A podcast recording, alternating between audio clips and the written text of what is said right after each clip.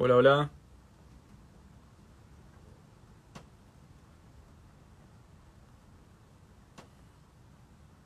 Buenas tardes.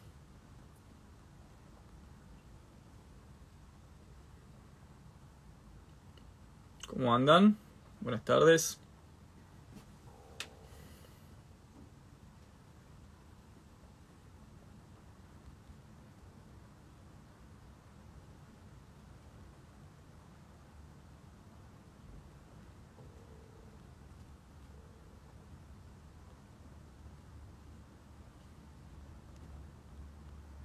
Voy a fijar el comentario.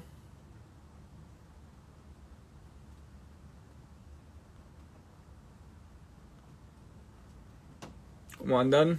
Bueno, ahora sí. Acaban saludando desde Chicago, desde Costa Rica. Un montón de gente. De lugares diversos. Qué gusto que nos encontremos nuevamente. En un vivo intempestivo sacado un poco de la galera. Generalmente los vivos son los domingos por la noche.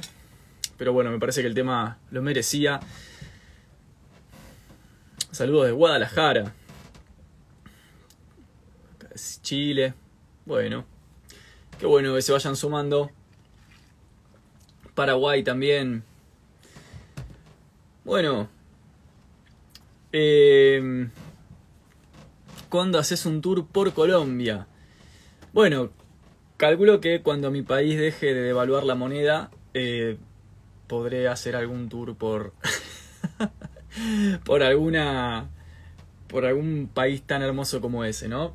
Eh, pero bueno, Argentina está pasando situaciones complicadas eh, que tienen que ver con varios factores, no solamente extranjeris, digamos, con respecto al extranjero o regionales, es decir, no solamente con, con, respecto a motivos geopolíticos y estratégicos, sino también con respecto a la crisis del sistema de partidos en Argentina, el avance de, eh, por supuesto, un neoliberalismo rapaz que está eh, pujando muy fuerte en, la zona, en la región, eh, y también los fracasos indiscutibles de eh, los proyectos progresistas, populistas, tanto de centro como de izquierda, que eh, en virtud de su fracaso justamente le habilitan la puerta de manera dialéctica a el retorno de una derecha que insiste y también de un neoliberalismo socio siempre de la derecha eh, que insiste de manera concomitante, ¿no? En este sentido, el retorno de los discursos de odio, segregatorios, violentos, y de los planes económicos eh, que ya han mostrado sus fracasos en décadas anteriores, planes económicos afines a la entrega de recursos naturales, a la precarización laboral, a la destrucción de la industria nacional, etc. Todo eso no se puede pensar eh, sin tener en cuenta que es el efecto del fracaso de los modelos progresistas y también, por supuesto, eh, populistas. ¿no? populistas en el buen sentido del término, como lo dice Ernesto Laclau. Eh, así que bueno, un poco eso genera que tengamos una moneda que valga prácticamente lo mismo que nada y se dificulten los viajes hacia, hacia otras regiones, pero cuando todo eso suceda, eh, por supuesto que estaré por allí. Acá se sigue sumando gente querida, se suma Landa Eta 3.0, a quien también le mando un saludo y recomiendo su contenido. Muy interesante el trabajo de, del, del colega. Em, y acá hay una pregunta antes que empecemos a charlar una cosita de hoy que dice saludos desde Ecuador, Nahuel, soy Brian, estuvimos en el seminario doctoral de psicoanálisis y política, un abrazo. Ah, buenísimo, un abrazo, compañero Brian. Sí, hicimos un seminario del doctorado con, el compañero Brian sobre eh, postmarxismo eh, lacaniano, eh, digamos un postmarxismo lacaniano que a través de los trabajos de Laclau, de Chantal Mouffe, de Jorge Aleman, ha intentado repensar cuestiones en torno a la política, al populismo, a la ideología, eh, articulando con categorías del psicoanálisis de Lacan. Eh, estuvo interesante el seminario, mm, a, mi, a, mi, gusto eh, faltó un poco de desarrollo teórico en algunas cosas, y aparte yo no, no comulgo con, o sea, teóricamente no comulgo con la perspectiva lacaniana de la política porque me parece que eh, la teoría del psicoanálisis de Lacan eh, podrá servir o no para la clínica, eso lo dirá un psicoanalista, obviamente, que no es mi caso, pero a la hora de articular con política para dar cuenta de. A la hora de pensarse como un discurso de eh, resistencia política o reformulación de lo político o incluso de, entre muchas comillas, eh, revolución, me parece que no, no es potente. prefiero otras teorías me parece que el, que el lacanismo político no, no es en absoluto potente, como no lo es en general potente el pensamiento francés. Yo siempre me paro más del lado de la escuela alemana, me parece que la escuela francesa, eh, tanto en sus albores estructuralistas como en su postestructuralismo, eh, es decir, desde Lacan y Althusser en adelante, eh, me parece que, que la escuela francesa o la teoría crítica de la escuela francesa, esto es eh, Foucault, Derrida, Deleuze, Guattari. Eh, me parece que es buena quizás para diagnosticar ciertas cosas, pero lo que le falta es sin duda una pata propositiva y programática en torno a qué hacer con el diagnóstico que me parece que nunca lo tuvo. Entonces no, me parece un pensamiento revolucionario, me parece un pensamiento capaz de diagnosticar bien ciertas cuestiones, pero a la hora de preguntarle a la escuela francesa qué se hace con eso, hace bastante agua. Eh, esa es mi posición, em, obviamente con respecto a la escuela francesa. Eh, por supuesto, la escuela francesa, la escuela de teoría crítica francesa, eh, tiene mucho, mucho asidero, mucha, mucho consumo, queda bien, eh, garpa decir que uno lea Derrida o que lea Deleuze. Eh, queda bien decir que uno analiza las cosas a través de Foucault o del Lacan político. Eso tiene que ver con la subordinación ideológica que Argentina tiene al pensamiento francés. Ustedes saben muy bien que Latinoamérica, pero sobre todo Argentina, eh, ha quedado muy subordinada, pues colonialidad intelectual mediante, ¿no? a el pensamiento alemán y francés. Eh, y sobre todo el francés. Entonces, Argentina sigue siendo en algún punto un país que intenta forjar una teoría crítica propia, eh, pero que no puede escapar de este falo eurocéntrico que le pesa encima. Entonces, eh, queda bastante bien, porque queda como alineado con nuestra tradición de subordinación intelectual, decir que uno lee a Derrida, ¿no? queda queda bien en una reunión con amigos citar a Lacan, eh, citar a Foucault, eh, etc. Ahora, cuando uno sale del esteticismo y, se pregunta seriamente por los límites y alcances de la teoría crítica francesa, eh, desde mi punto de vista, y esto es por supuesto una posición que la pongo siempre en debate con otros colegas, me parece una teoría insuficiente por muchos motivos, no tanto para diagnosticar, como decía recién, pero sí para proponer acciones concretas. En ese sentido me parece que los alemanes fueron más eficientes, son más propositivos, son más programáticos, quizás en el diagnóstico fallan un poco porque quedaron bastante entrampados en el marxismo y en la fenomenología, eh, pero seguramente eh, tienen propuestas más concretas, materiales y activas con respecto a, a qué hacer con las sociedades en crisis de hoy. Eh, por lo cual siempre me inclino hacia la escuela alemana. Eh, pero también no dejo de lado nunca todo lo que nuestra región produce como teoría crítica. Hay que entender que nuestra región eh, está en un, desde hace un par de décadas ya eh, en la misión de elaborar una, una, teoría crítica regionalizada, territorializada, en coordenadas latinoamericanas, lo cual me parece fundamental porque no hay nada más impotente que hacer una teoría crítica de Latinoamérica con vectores categoriales europeos, ¿no? Sería como querer evaluar eh, la falla del auto eh, con la herramienta que produjo la falla. Entonces me parece muy digno y muy necesario que eh, nuestras regiones estén tratando de establecer sus propias teorías críticas a partir de sus propias situaciones, territorialidades, contingencias, sin dejar de lado cuestiones que nos atraviesan como latinoamericanos, y que no, le no han atravesado a los europeos, como por ejemplo el extractivismo, la colonialidad, la neocolonialidad, ser sujetos del imperio, ser sujetos de la inmigración, etcétera, etcétera. Dicho eso, em, acá veo que están... Bueno, ahí está.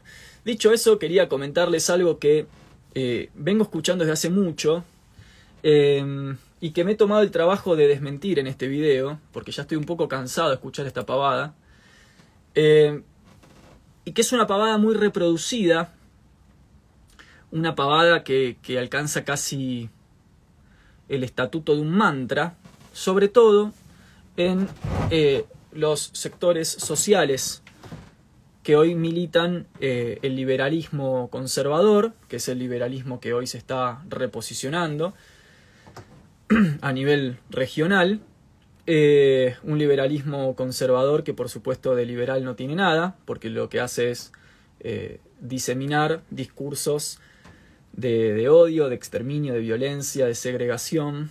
Eh, con lo cual eh, hay algo del orden de este liberalismo conservador que es eh, no ser tan liberal. ¿no?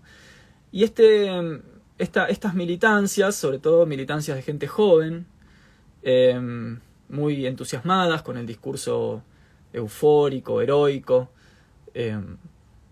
casi en algún punto esquizofrénico, ¿no? de, estos líderes del liberalismo conservador, también a veces denominado las nuevas derechas.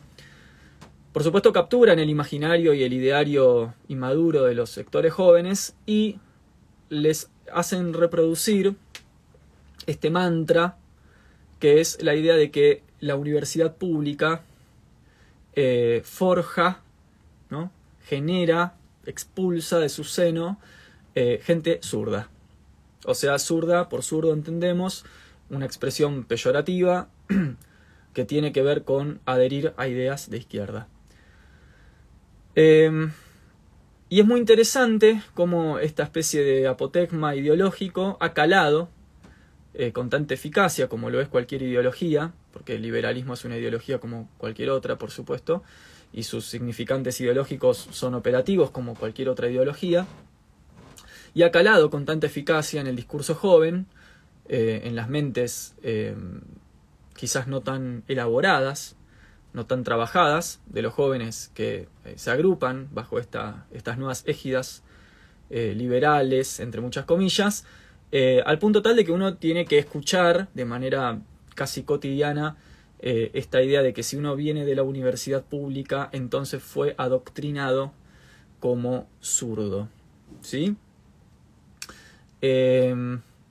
Entonces me tomé el trabajo de desmentir esto, leyendo ahora en este vivo el programa de la materia, perdón, de la carrera de filosofía de la Universidad de Buenos Aires, de la que yo provengo con mucho orgullo y que también me ha formado, una universidad pública que justamente viene siendo de alguna manera señalada por eh, estos neo-reaccionarios eh, de derecha, alias liberales, eh, como una forjadora de zurdos. Entonces, en este mismísimo acto, voy a leer los autores que se estudian en la carrera de filosofía de la Universidad de Buenos Aires, de Argentina, pública, eh, catalogada todos los años como una de las mejores universidades de Latinoamérica por su calidad y su nivel educativo, para que vean ustedes cuánto de zurdo tiene este programa. No lo voy a leer completo, ni mucho menos, pero voy a agarrar las materias de las que uno sospecharía que sean materias adoctrinadoras, entre comillas, y vamos a ver qué autores tienen en su interior. ¿Cuáles son los autores que un estudiante de la carrera de filosofía tiene que estudiar en la Universidad de Buenos Aires para terminar su tramo de formación obligatoria? Y verán ustedes cuánto aparece aquí Marx o el marxismo o el socialismo y verán entonces la no solamente falacia malintencionada o el sofisma malintencionado de los influencers y comunicadores liberales de derecha, sino también su profunda ignorancia. Es decir, eh, la incapacidad que presentan para sencillamente abrir el programa de la carrera, leerlo y ver que lo que dicen es una absoluta falsedad. Pero, previamente, previo a leer esto, quiero decir un par de cosas. En primera instancia, el concepto de adoctrinamiento no es tan lineal como parece, porque adoctrinamiento viene de doctrina, y doctrina viene de una suerte de contracción de docto. Docto significa aquel que sabe, el que sabe algo. El docto es el que sabe, con lo cual el concepto de doctrina tiene que ver con transmitir conocimiento. Con lo cual, que una universidad enseñe doctrinas es lo que corresponde a una universidad, transmitir conocimiento. O sea, ya de entrada la palabra que utilizan estas personas cuando se refieren al concepto adoctrinar es una palabra positiva. Pero son tan ignorantes y tan malintencionados que ni siquiera se encargan de revisar la etimología. ¿De dónde proviene enseñar doctrina? Bueno, proviene del concepto docto, que implica enseñar o transmitir sabiduría, y eso es lo que tiene que hacer una universidad. Por supuesto nos podemos preguntar qué doctrinas o cuál es el balance entre doctrinas que una universidad transmite. Y la sospecha cae siempre sobre la idea de que la universidad pública enseña solo una doctrina, que es la doctrina afín a las ideas de izquierda.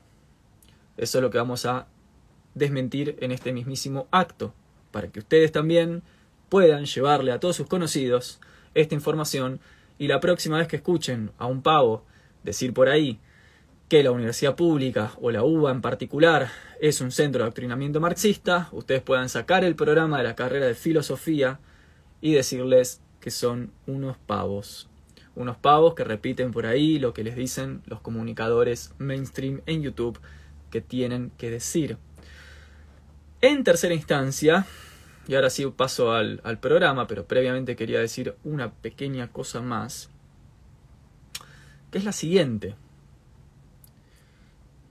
Cualquier proceso de aprendizaje de cierto nivel, además, como es el nivel superior, el nivel universitario, presupone que el sujeto que está en proceso de aprendizaje no es un ente pasivo, estático, meramente rumiante, al cual se lo llena como una jarra de agua, ¿no? se lo llena de conocimiento, y entonces ese sujeto luego sale a la vida con ese agua puesta en su interior o ese conocimiento puesto en su interior sin más. Como si sencillamente fuese un agente pasivo, un actor pasivo del proceso.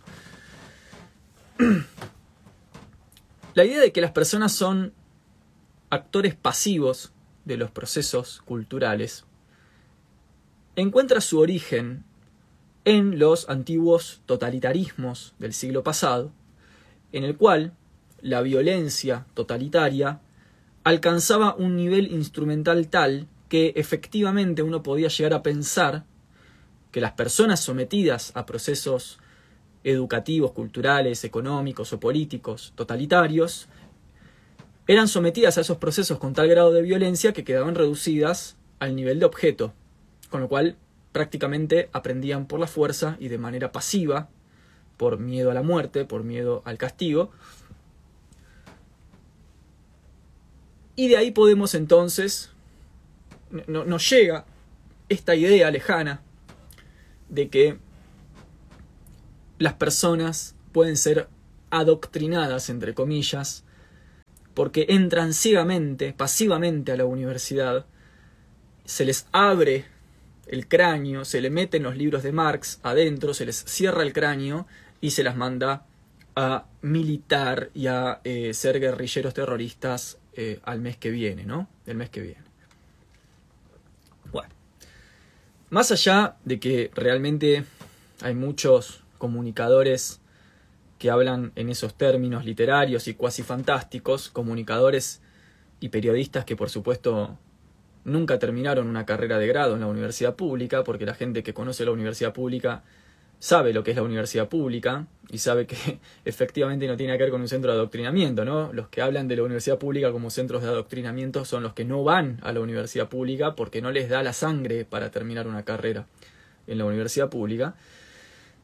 Pero más allá de eso, em, se equivocan al plantear el concepto de adoctrinamiento como un adoctrinamiento ciego, pasivo, donde el sujeto del aprendizaje es una jarra que se la llena con agua y se la manda a la sociedad, porque sabido es que en las sociedades democráticas dinámicas, plurívocas, multidimensionales, imbricadas de hoy en día, la persona que va a la universidad tiene sus propios criterios de juicio, tiene su propio bagaje, su propio posicionamiento, su propia historia de vida, su propia manera de juzgar o no aquello que recibe como material de estudio. Con lo cual, en realidad, si la universidad pudiera adoctrinar a alguien, es a los tontos.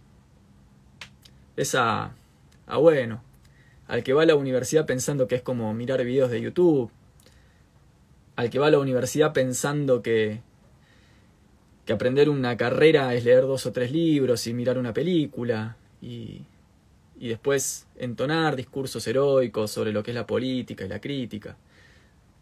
Es decir, a gente que a priori no tenía nada que ofrecer, ni ninguna posición subjetiva que adoptar, y que entonces, bueno, se le tiran los textos encima y a veces se lo doctrina, pero porque es un pavo. Pero son los menos. Los más, los más, son las personas de a pie, trabajadores, trabajadoras, eh, que ya tienen ciertas posiciones tomadas y que cuando interactúan con el material de estudio, interactúan de manera crítica, de manera posicionada, de manera subjetivamente determinada, con intereses específicos, con ideas ya concebidas. Es decir, no son tábulas rasas pasivas en blanco, vírgenes susceptibles de ser corruptas por la universidad pública, a las cuales se le tiran los textos y esa persona luego repite sin parar, de manera ciega y pasiva, aquello que aprendió en la universidad. Eso no sucede. Con lo cual el concepto de adoctrinamiento universitario no cierra por ningún lado. No cierra ni por el tipo de gente que reproduce esa idea, no cierra porque, ahora lo vamos a leer, no, no tiene que ver con lo que los programas de las carreras exponen para el aprendizaje, y tampoco cierra porque al pensar que una persona puede ser adoctrinada por una universidad, se está presuponiendo que esa persona no tiene ninguna capacidad de análisis acerca de lo que está recibiendo. Con lo cual, toda persona que diga que la universidad pública es un centro de adoctrinamiento, lo que está haciendo en realidad no es atacar a la universidad, sino atacar a la gente que asiste a la universidad tratándola de infantil, de pasiva, de ciega, de meramente reproductora, incapaz de juzgar lo que recibe, incapaz de analizar.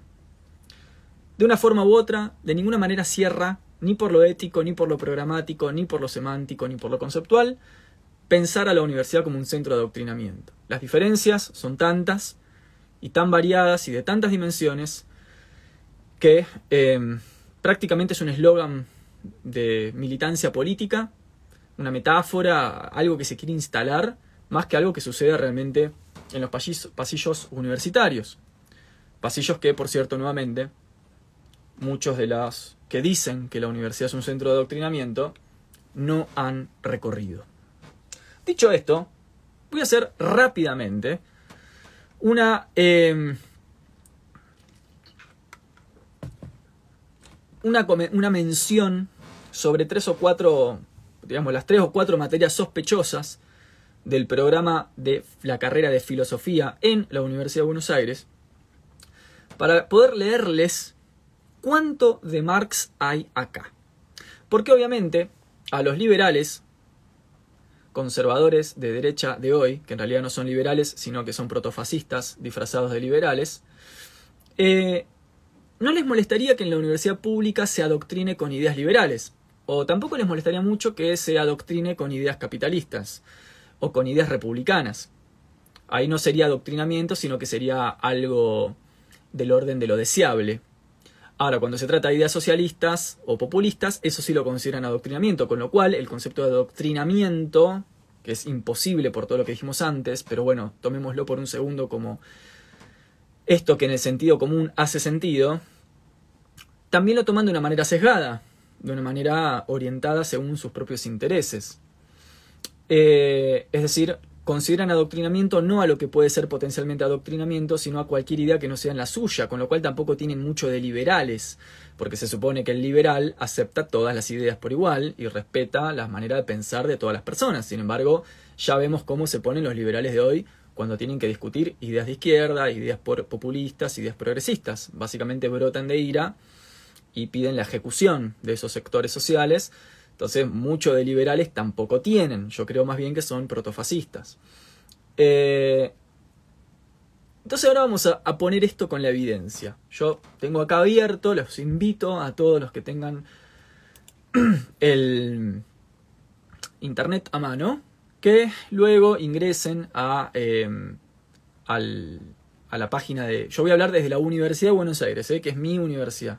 Por supuesto, quiero hacer esta aclaración, las universidades aunque son públicas y nacionales, tienen programas y contenidos muy diversos, con lo cual yo me voy a pronunciar con respecto a mi universidad, la Universidad de Buenos Aires, que además es la más criticada, porque cuando hoy escuchamos en los medios de prensa o en los canales de YouTube eh, cómo se fustiga a la universidad pública, tratándola de un centro de adoctrinamiento de izquierda, se refieren siempre a la UBA, Nunca escuchamos que digan que la Universidad de Jujuy o la Universidad de Chubut o la Universidad Nacional de Santa Fe sea un centro de adoctrinamiento. Siempre el objetivo es la Universidad de Buenos Aires, quizás porque es una de las universidades más importantes de Latinoamérica y porque su calidad y nivel de preparación es reconocido todos los años, constantemente, por los certámenes de evaluación de calidad académica de, la, de toda la región latinoamericana. Entonces quizás por eso el foco recae sobre la uva, que es desde donde yo voy a hablar.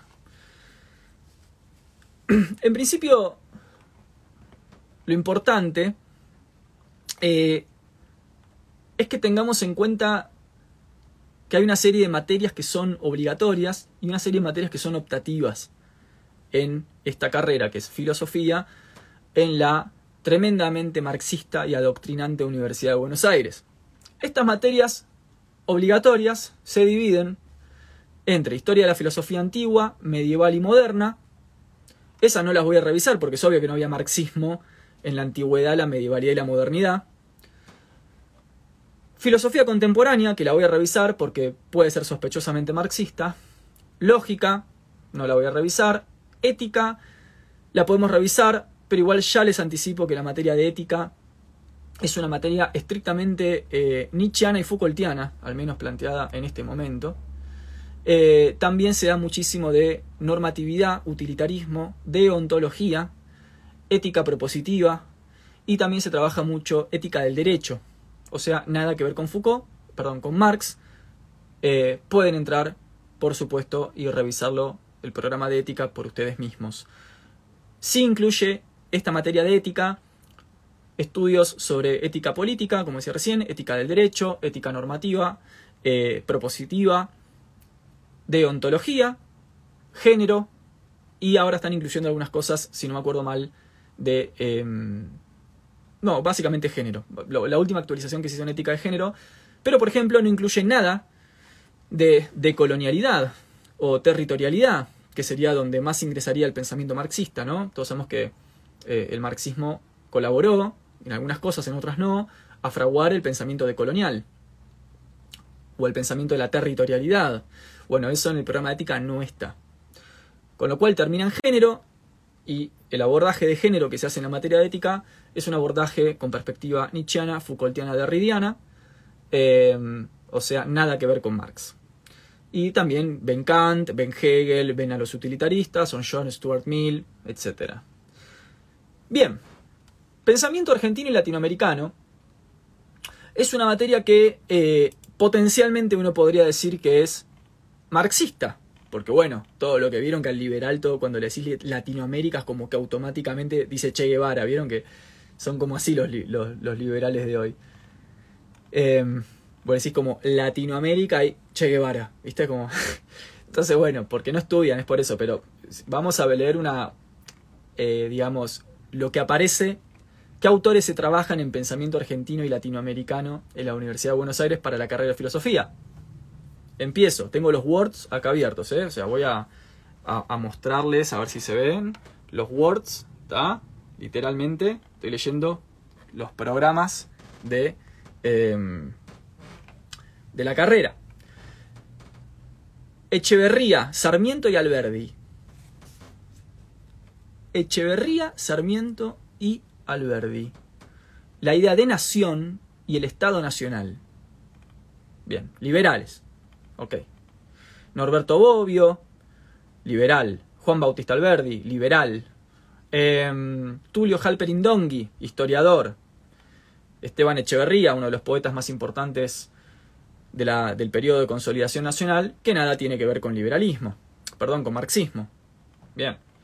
Luego se avanza hacia Juan B. Justo, Ramos Mejía, José Ingenieros, se sigue con Norberto Bobbio, Oscar Terán, historiador. Bien, avanzamos. Se sigue con Ramos Mejía, José Ingenieros. Se pasa luego Leopoldo Lugones. Creo que no hubo uno, digamos, no hubo escritor argentino em, de mayor raíz conservadora que Leopoldo Lugones. ¿Sí? Quien se encarga de reconfigurar la noción del gaucho porque estaba preocupado por la desintegración de la identidad nacional a partir de los aluviones de inmigrantes del 1900. Bien. Claramente estamos ya en 1900 y moneditas, ya el marxismo existe, no se hace ninguna mención a Marx ni a autores marxistas en este eh, programa. Se trabaja el Martín Fierro, Carlos Astrada, ¿qué más? Se trabaja la tradición liberal, la revista Sur, se tiene que estudiar la revista Sur, revista fundada por Victorio Campo, revista liberal. Eh, Nahuel, qué marxista que es tu facultad, eh. Bien, luego se trabaja también la revista Contorno, que, eh, como sabemos, Contorno fue una de las revistas que recogió tanto pensamiento socialista como pensamiento peronista en Argentina, y que fue como una revista que se posicionó contra el liberalismo. Y bueno, ya algo de crítica tenía que haber, porque si no era básicamente todo un programa liberal. ¿sí? Bueno, eh, la década del 60 y el 70, modernización, radicalidad y tradicionalismo. O sea, radicalización y tradicionalismo, ¿no? Tradicionalismo. Eh, el terrorismo de Estado, eh, peronismo, algunas cosas. Fin. Fin de la materia. Pueden buscar la materia por sus propios medios en Google y comprobar lo que estoy diciendo. Uno esperaría en pensamiento argentino y latinoamericano una lista insondable, inabarcable de eh, marxismo, eh, terrorismo, anarquismo y todas esas cosas que los liberales piensan que pasan en la facultad de filosofía. Bueno, no. Eso fue pensamiento argentino y latinoamericano. Lo próximo que viene en la formación troncal es metafísica y nociología. Claramente de marxismo no va a haber nada en metafísica y nociología, así que lo paso. Filosofía de las ciencias. Claramente no va a haber marxismo en filosofía de las ciencias. Filosofía política. Ok, Nahuel, esta es la mía. Acá es donde va a salir todo el marxismo de tu carrera. Zurdo inmundo egresado de la universidad pública, adoctrinado para repetir ciegamente los estándares de Marx bueno, vamos a ver qué es lo que se estudia en filosofía política. Voy a abrir el, list, el, el, el Word. Filosofía política. Bien. Unidad 1. Aristóteles. Bueno, básicamente Aristóteles y Platón. Se ve todo lo que es la concepción política antigua. Eh, bueno, básicamente tironía antigua, descomposición de la polis, rasgos principales de la reforma del Estado, el contexto histórico, guerra civil religiosa, expansión europea, politeía, ciudadanía, soberanía de la ley, virtud del hombre, del ciudadano y del estadista. Bien. Unidad 2. Hobbes. Toma Hobbes. Toda la unidad 2 es Hobbes. Unidad 3. Locke, o sea, Hobbes, liberal. Locke, liberal. Unidad 4. Rousseau, republicano. Toda la unidad 4 es Rousseau. Unidad 5. Hegel. Toda la unidad 5, Hegel. Me tuve que leer a estos autores de punta a punta para poder rendir este final que lo tuve que preparar como con seis meses de anticipación porque te hacían leer toda la bibliografía de cada uno de los autores. O sea, me tuve que leer literalmente la filosofía del derecho de Hegel, la lógica de Hegel, la fenomenología de Hegel, el segundo tratado de Locke, el Leviatán de Hobbes. Ningún marxista. Filosofía política no se toca ningún autor marxista. Bien. Nahuel, esto me preocupa porque lo que me estás mostrando va totalmente en contra de mi idea de que la universidad pública es un centro de adoctrinamiento de zurdos. Agustín Laje me enseñó a pensar eso. ¿Cómo puede ser que no lo sea? Sigamos avanzando.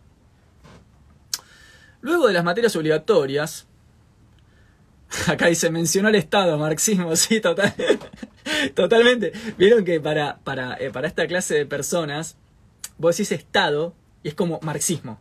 Tipo, automáticamente. Así como decís Latinoamérica, dicen Che Guevara, decís Estado, dicen marxismo. Decís subsidio, marxismo o populismo. Conectan así las palabras, pero ¿por qué las conectan así, de esa manera tan, tan, tan deficiente?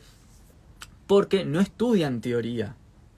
Como no estudian la teoría, no leen los textos, sino que se agarran de los debates de YouTube y de televisión, y como en YouTube y en televisión no está la verdad de la teoría política, entonces luego repiten de manera ideológica la conexión de ciertos significantes que nada tienen que ver con, ni con la teoría ni con la realidad.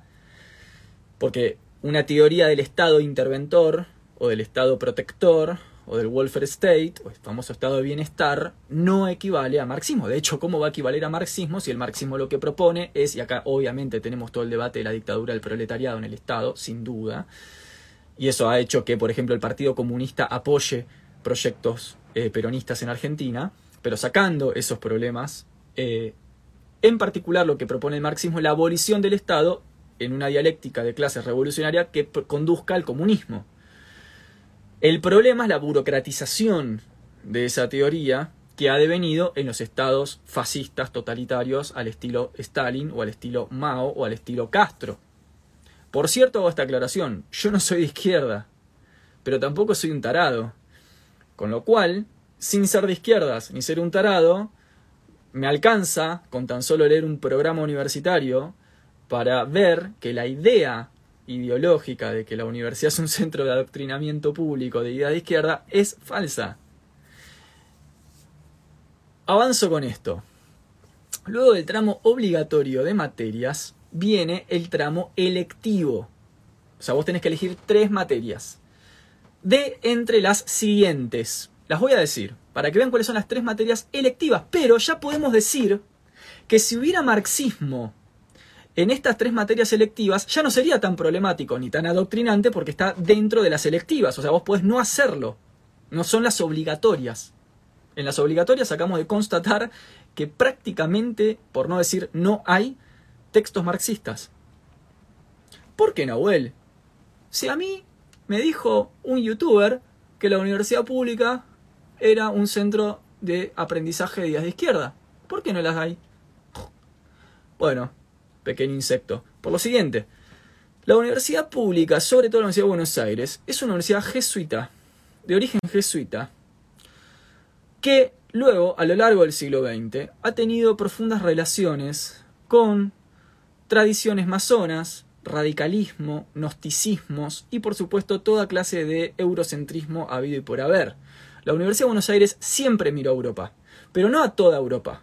Miró a la Europa eurocéntrica, liberal, racionalista, idealista.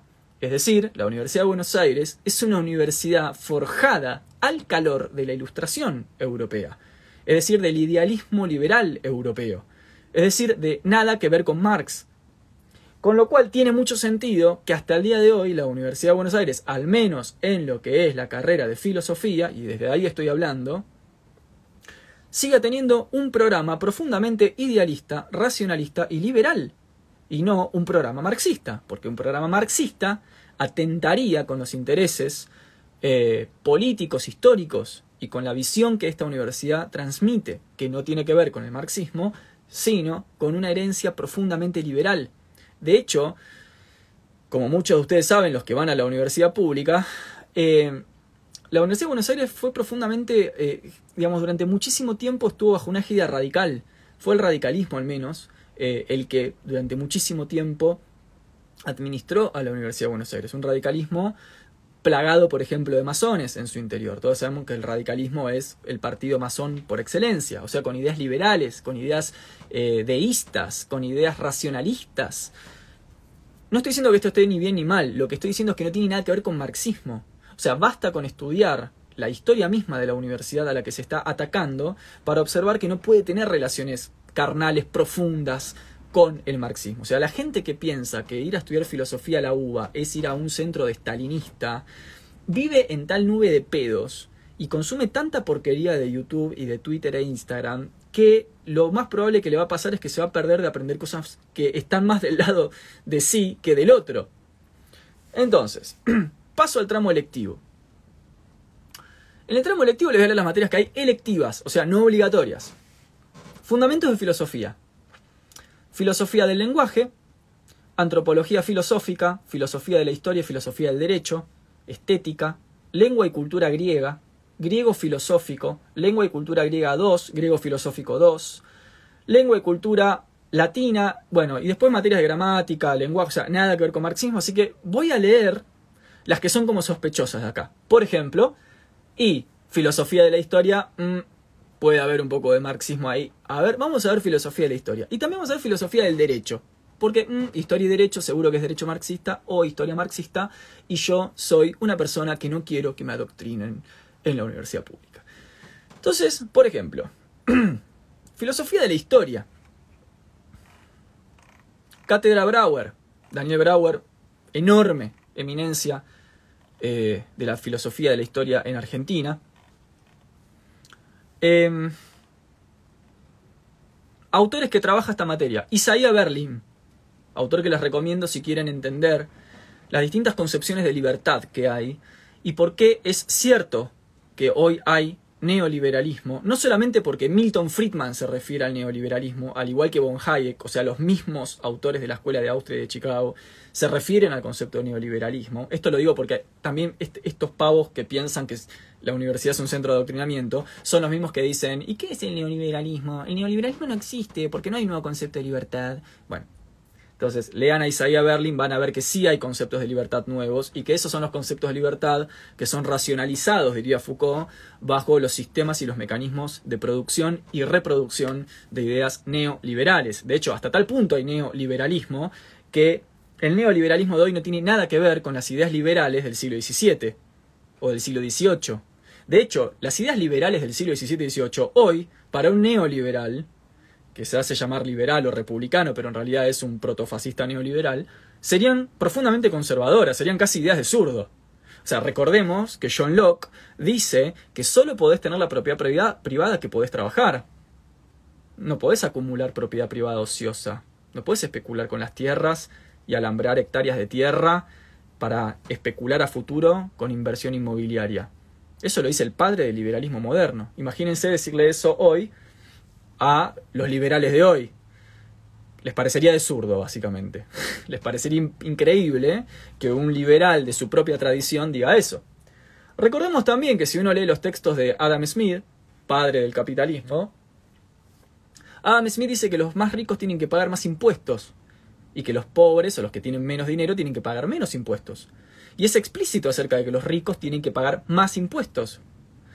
Si hoy le dicen eso a los liberales de hoy se caen, ¿no? Sobre, se caen de culo, digamos, porque su propio padre les está diciendo que los ricos tienen que pagar más impuestos. ¿Y qué dirían? ¿Que Adam Smith es populista o zurdo? Bueno, les recomiendo Isaiah Berlin. Luego, ¿qué más se ve? Voltaire. Filosofía de la historia, ¿eh? Voltaire. Uh. Hegel. Positivismo e historicismo la historia en Marx, positivismo, historicismo nuevamente. Ok, Nahuel, dijiste Marx. Sí, es verdad, dije Marx, pero también dije Isaiah Berlin, liberal, también dije Voltaire, liberal, también dije Hegel, nacionalista, también dije Kant, porque se trabaja también Kant y la idea de la ilustración, Kant liberal, o sea, seis liberales contra un texto de Marx. Mm, ok, sigo. Nietzsche, sobre la utilidad y el perjuicio de la historia para la vida. Sigo, Collingwood. Wilhelm Dilthey, Dilthey vemos en filosofía de la historia. ¿Qué tiene que ver Dilthey? O sea, Dilthey es el primero a hacer fenomenología de la historia. ¿Qué tiene que ver con marxismo? Nada. Sigo. Bueno, Hayden White, Chris Lawrence, eh, Popper, Hempel, Ricker. ¿Qué más tenemos acá? Como verán, ni un marxista, ¿eh? Von Wright, explicación y comprensión de la historia. Sigo más para abajo, capítulo 4. Elizabeth Jelin, Ricker, otra vez. Beatriz Sarlo, una de las críticas, una de las personas más críticas del pensamiento de izquierda que he escuchado. Martin Shea, uno de los estudiosos más importantes de la escuela de Frankfurt. Eh, ¿Qué más? Walter Benjamin, pensador eh, que en su, estado, en su fase tardía es marxista, pero no marxista ortodoxo, es un marxista heterodoxo, Benjamin. ¿Qué más? Isaiah Berlin, o sea, Walter Benjamin y otra vez Isaiah Berlin, o sea, un liberal. Ralph Darendorf. Eh, ¿Qué más tenemos? Jean-François Lyotard, Francis Fukuyama, pensadores liberales. ¿Qué más? Bueno, suficiente con filosofía del derecho. Vamos a filosofía, perdón, filosofía de la historia. Vamos a leer ahora filosofía del derecho. Filosofía del derecho. Miren lo que tuve que estudiar en filosofía del derecho. Hart, Ras, Dworkin, Finis. ¿Saben lo que es esto? Esto es consecuencialismo, positivismo del derecho, eh, naturalismo del derecho, el debate entre ius naturalismo y ius positivismo. Lo que me acuerdo, ¿no? Nacionalismo y cosmopolitismo, los derechos humanos, el derecho y la guerra, el origen de la sociedad civil y política, modelo clásico y modelo moderno. Sigo avanzando los autores. Carl Schmitt, ideólogo del nazismo, básicamente. O sea, Carl Schmitt, teólogo político, a ver, a nivel intelectual, brillante, impresionante. Es el autor con el que Walter Benjamin discute el concepto de estado de excepción. Un concepto que lo va a retomar Foucault y Agamben posteriormente.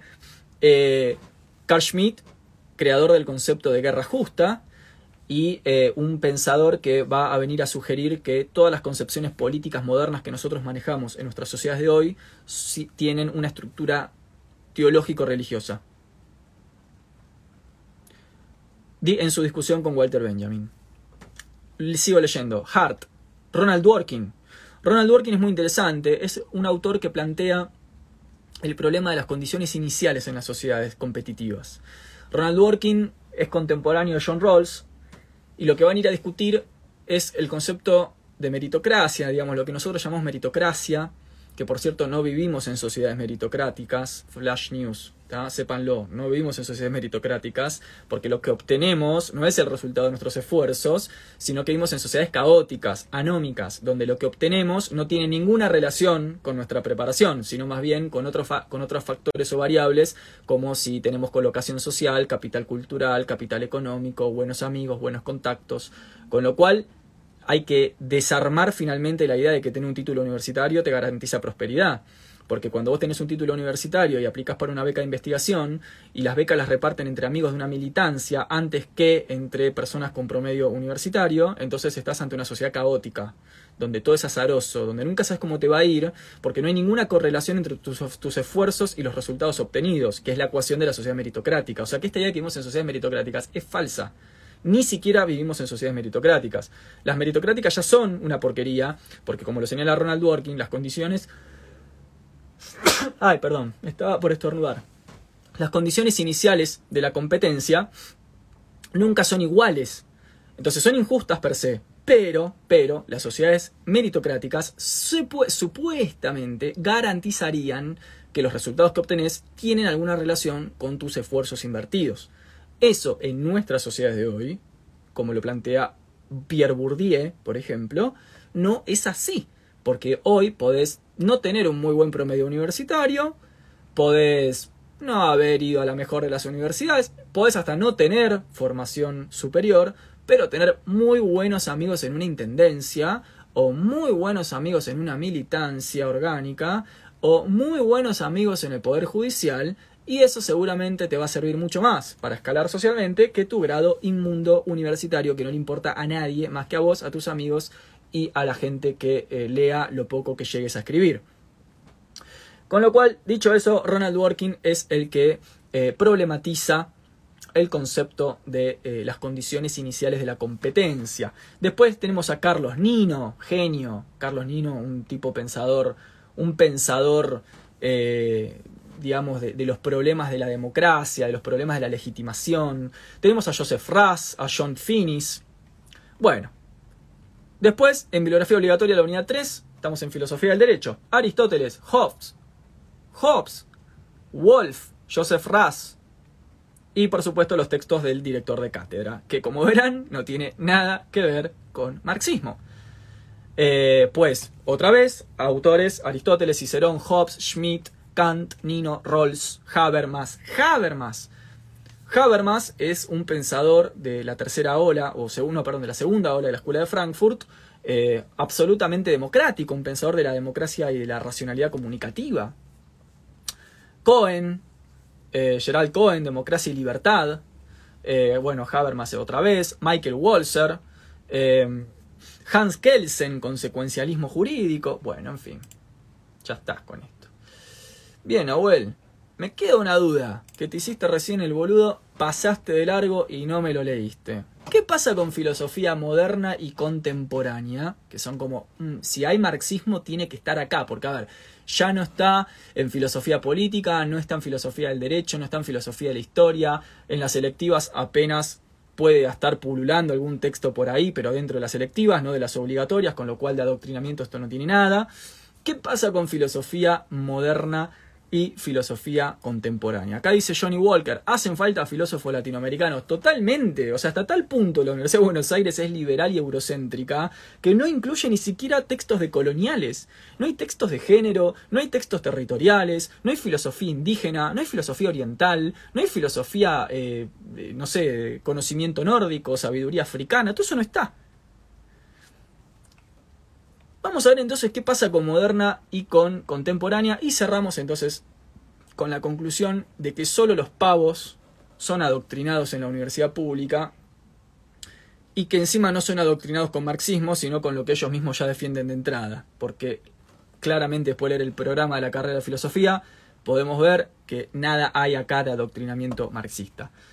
Digo esto para que ustedes también se hagan eco y lleven esta, estas ideas al próximo imbécil que escuchen decir que la Universidad de Buenos Aires es un centro de zurdos. Así, nada, le ponen esto y. Porque ya son muchos los que dicen esto y. Eh, uno puede no estar de acuerdo con ciertas ideas, eh, pero lo que no puede ser es un imbécil. Y a veces hay mucha gente que confunde no estar de acuerdo con ser un imbécil o un ignorante. Entonces, lo que tenemos que estar seguros es que no estamos de acuerdo con algo, pero no por eso somos unos imbéciles o que nuestro desacuerdo parte de nuestra imbecilidad. Y la imbecilidad tiene que ver con hablar de lo que no se conoce. Como la gente que habla de la carrera de filosofía sin siquiera leer su programa. Entonces, voy a la materia de filosofía moderna. Leo rápidamente porque les se van a dar cuenta solos de lo que voy a decir. ¿eh? Contenidos. Introducción. El humanismo y el renacimiento. La reforma protestante, cristianismo. Y su importancia en relación con el problema del criterio de verdad. El escepticismo de Montaigne, filosofía natural, surgimiento del concepto moderno de ciencia. Francis Bacon. Autores. René Descartes. David Hume. Immanuel Kant. Sigo bajando. Descartes, unidad 2, otra vez. Leibniz, unidad 3.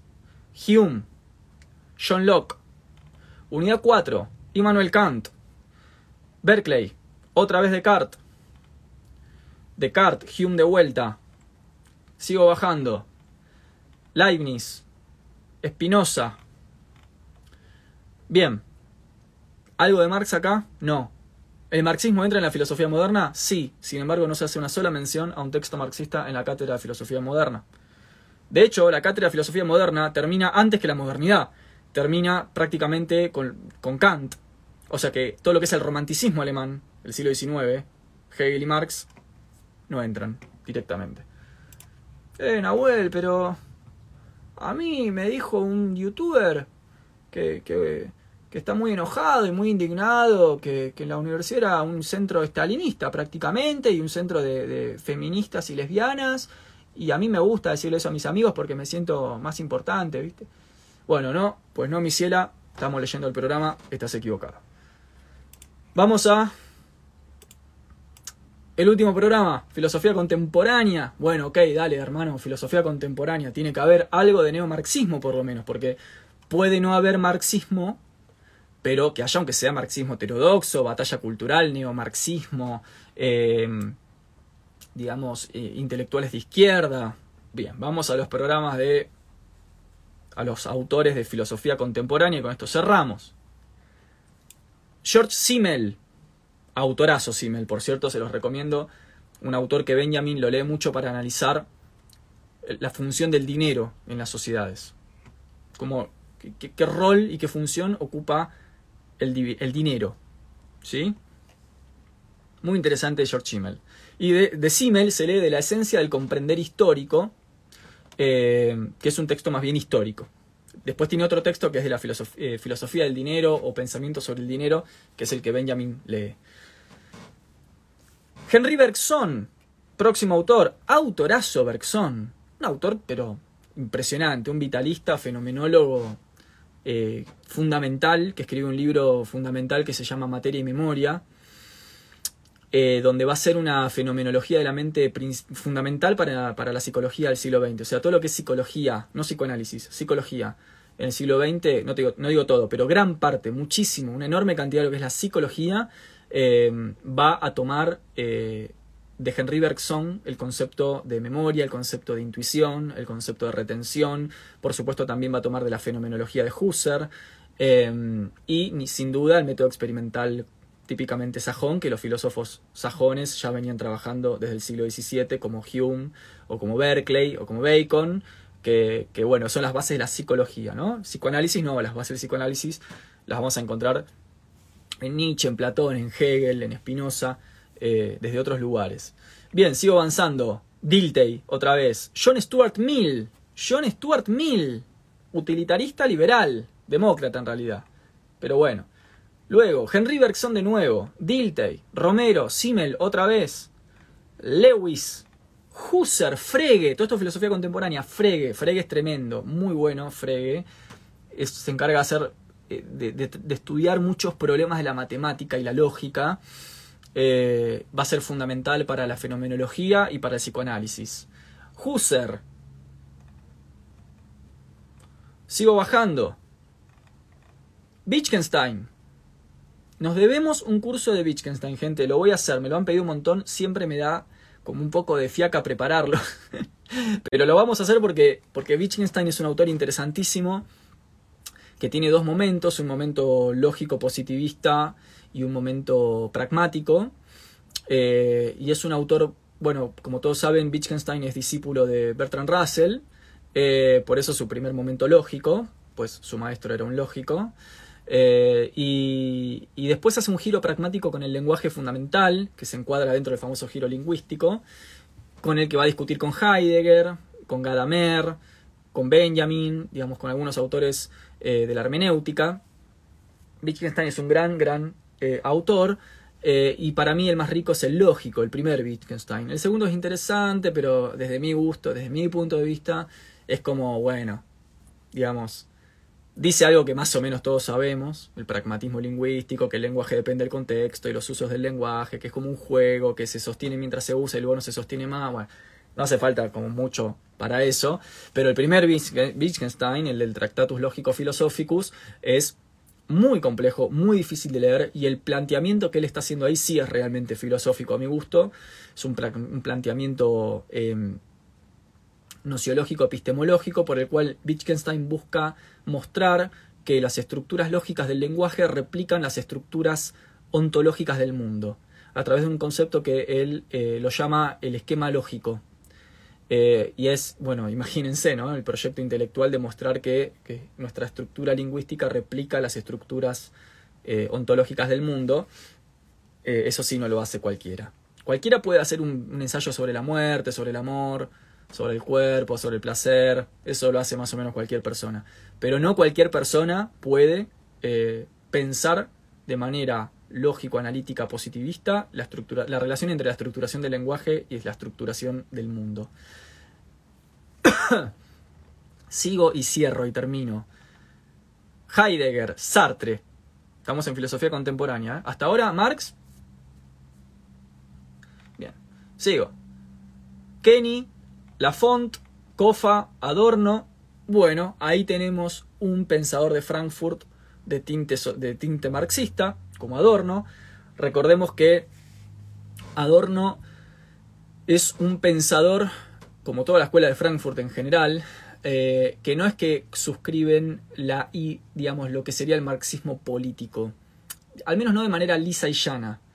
Lo que hace la escuela de Frankfurt con el marxismo, y también lo hace con Hegel, y también lo hace con Weber, es tomar las categorías epistémico-nociológicas del marxismo, o sea, su capacidad de ser una ciencia, una ciencia de la historia y de la economía, para pensar los problemas sociales del siglo XX, las sociedades totalitarias, consumistas, hiperproductivas, protofascistas, como las nuestras de hoy, del siglo XX.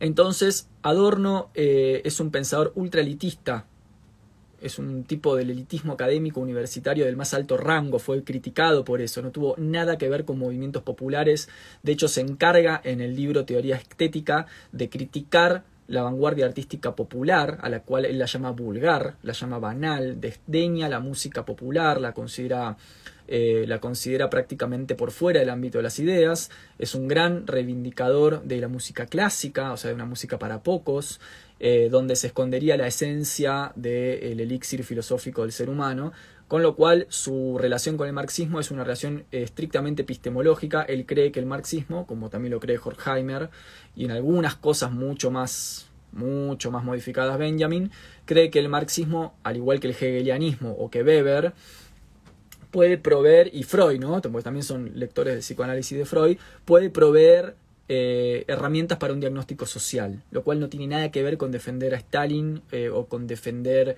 eh, no sé qué que los liberales creen que el marxismo hace. Bien, Adorno, Foucault.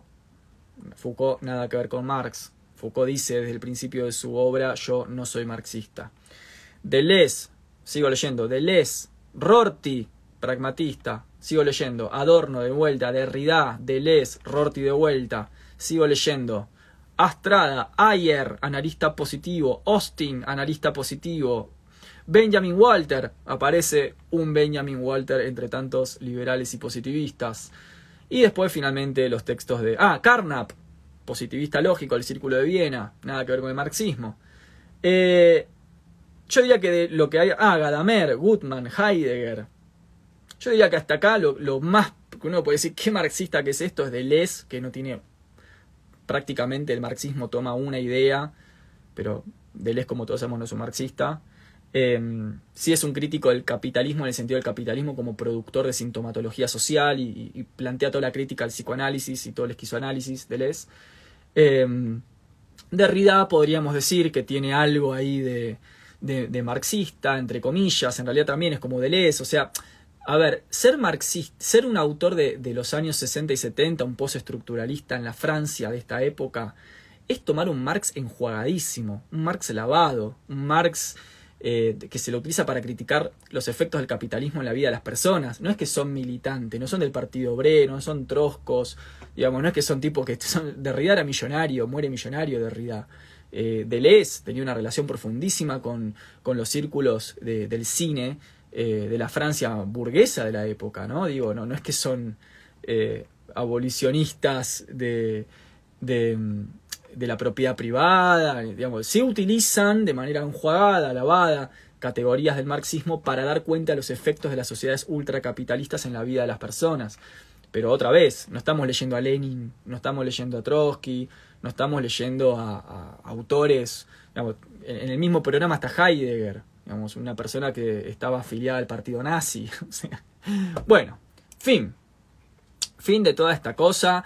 Eh, paso a, hacer a responder preguntas si es que las tienen, pero me parece que he sido eh, suficientemente claro eh, acerca de que la Facultad de Filosofía y Letras de la Universidad de Buenos Aires no tiene nada de centro de adoctrinamiento marxista o de zurdos o no sé qué cosa.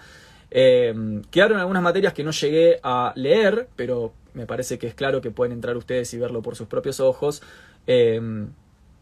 que son dos o tres materias como filosofía del lenguaje y filosofía de la ciencia, antropología filosófica. En antropología filosófica sí van a encontrar algunas recepciones del marxismo para pensar cuestiones de antropología materialista, que no tiene nada que ver con marxismo político o con una teoría política populista. Es decir, en antropología filosófica se usa algunas ideas de Marx para dar cuenta de una visión antropológica material del ser humano. ¿sí? O sea, no tiene que ver con, ni con la dialéctica, ni con la clase obrera, ni con la propiedad privada. Se usa para eso. Porque de Marx se puede extraer una antropología materialista. Sigo, historia de la ciencia lógica superior, problemas superiores de nociología y de lógica, problemas de metafísica, problemas especiales de filosofía del lenguaje. Bueno, nada de marxismo, ¿sí? Bien. Bueno, em, hasta aquí. No sé si tienen preguntas. Eh, finalmente he terminado de hacer mi descargo. Después voy a subir esto al canal de YouTube para que em, esta gente eh, miserable que se encarga de desdeñar a la universidad pública en vez de agradecer que tiene un país con universidad pública, eh, trate de tapar sus, sus, iras y sus rencores de clase y sus culpas de clase con em, la realidad de lo que pasa en la universidad pública. Al menos en la Universidad de Buenos Aires, que es la universidad que yo, a la que yo le debo mi formación, y en particular la Facultad de Filosofía y Letras eh, que tanto me ha dado. Em, así que después lo voy a subir al, canal y etcétera. Em, porque eso también hay que decirlo. Estos tipos que hoy andan por las redes sociales y los canales de televisión, muy sueltos de ropa, fustigando a la universidad pública, no tienen la más mínima idea de lo que es que un país tenga universidad pública de calidad. Eh, web, pero esa universidad pública la pago mis impuestos y yo no voy a la universidad. Entonces, ¿por qué pago mis impuestos a la universidad? Bueno, porque con el mismo criterio, yo con mis impuestos pago la fuga de capitales de los ricos, por ejemplo. Yo con mis impuestos pago la deuda externa que contraen los liberales durante las dictaduras en este país.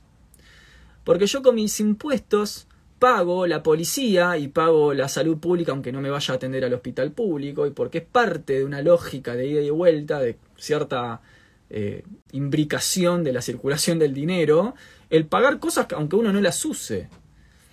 De la misma forma que otra vez, cuando los gobiernos liberales, eh, a través de las dictaduras, estatizan las deudas que son privadas y el pueblo pasa a pagar la deuda de los ricos que fugan dinero a sus paraísos fiscales, entonces nosotros con nuestros impuestos también pagamos esa fuga.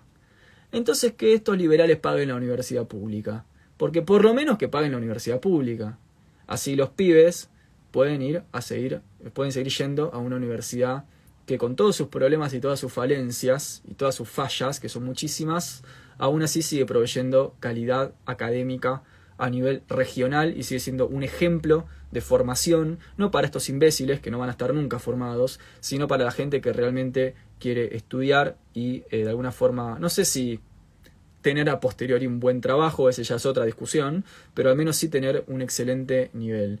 Y Argentina no solamente tiene universidad pública de calidad, sino que tiene un instituto de investigación de calidad que es el CONICET, al cual también se han encargado de desprestigiarlo, porque estas, estas personas, estos insectos y payos entreístas, odian todo aquello que pueda ser público y de calidad, entonces sin aportar ellos nada al campo del conocimiento y seguramente sin haber surcado demasiadas eh, formaciones y especializaciones en la universidad pública, sin ser ellos investigadores, sin ser ellos doctorados, especialistas en aquello de lo que hablan, salen sueltos de ropa, no solamente a, a degradar la universidad pública, sino también a degradar al CONICET, a la Comisión Nacional de Ciencia y Técnica, donde Argentina es un país, ah, tipo un país modelo a nivel mundial, un ejemplo a nivel mundial, de lo que implica tener un instituto de investigación público y nacional financiado con el erario del Estado que permite desarrollar la carrera de investigador en este país prácticamente no solamente sin pagar, sino siendo becado o subsidiado con eso.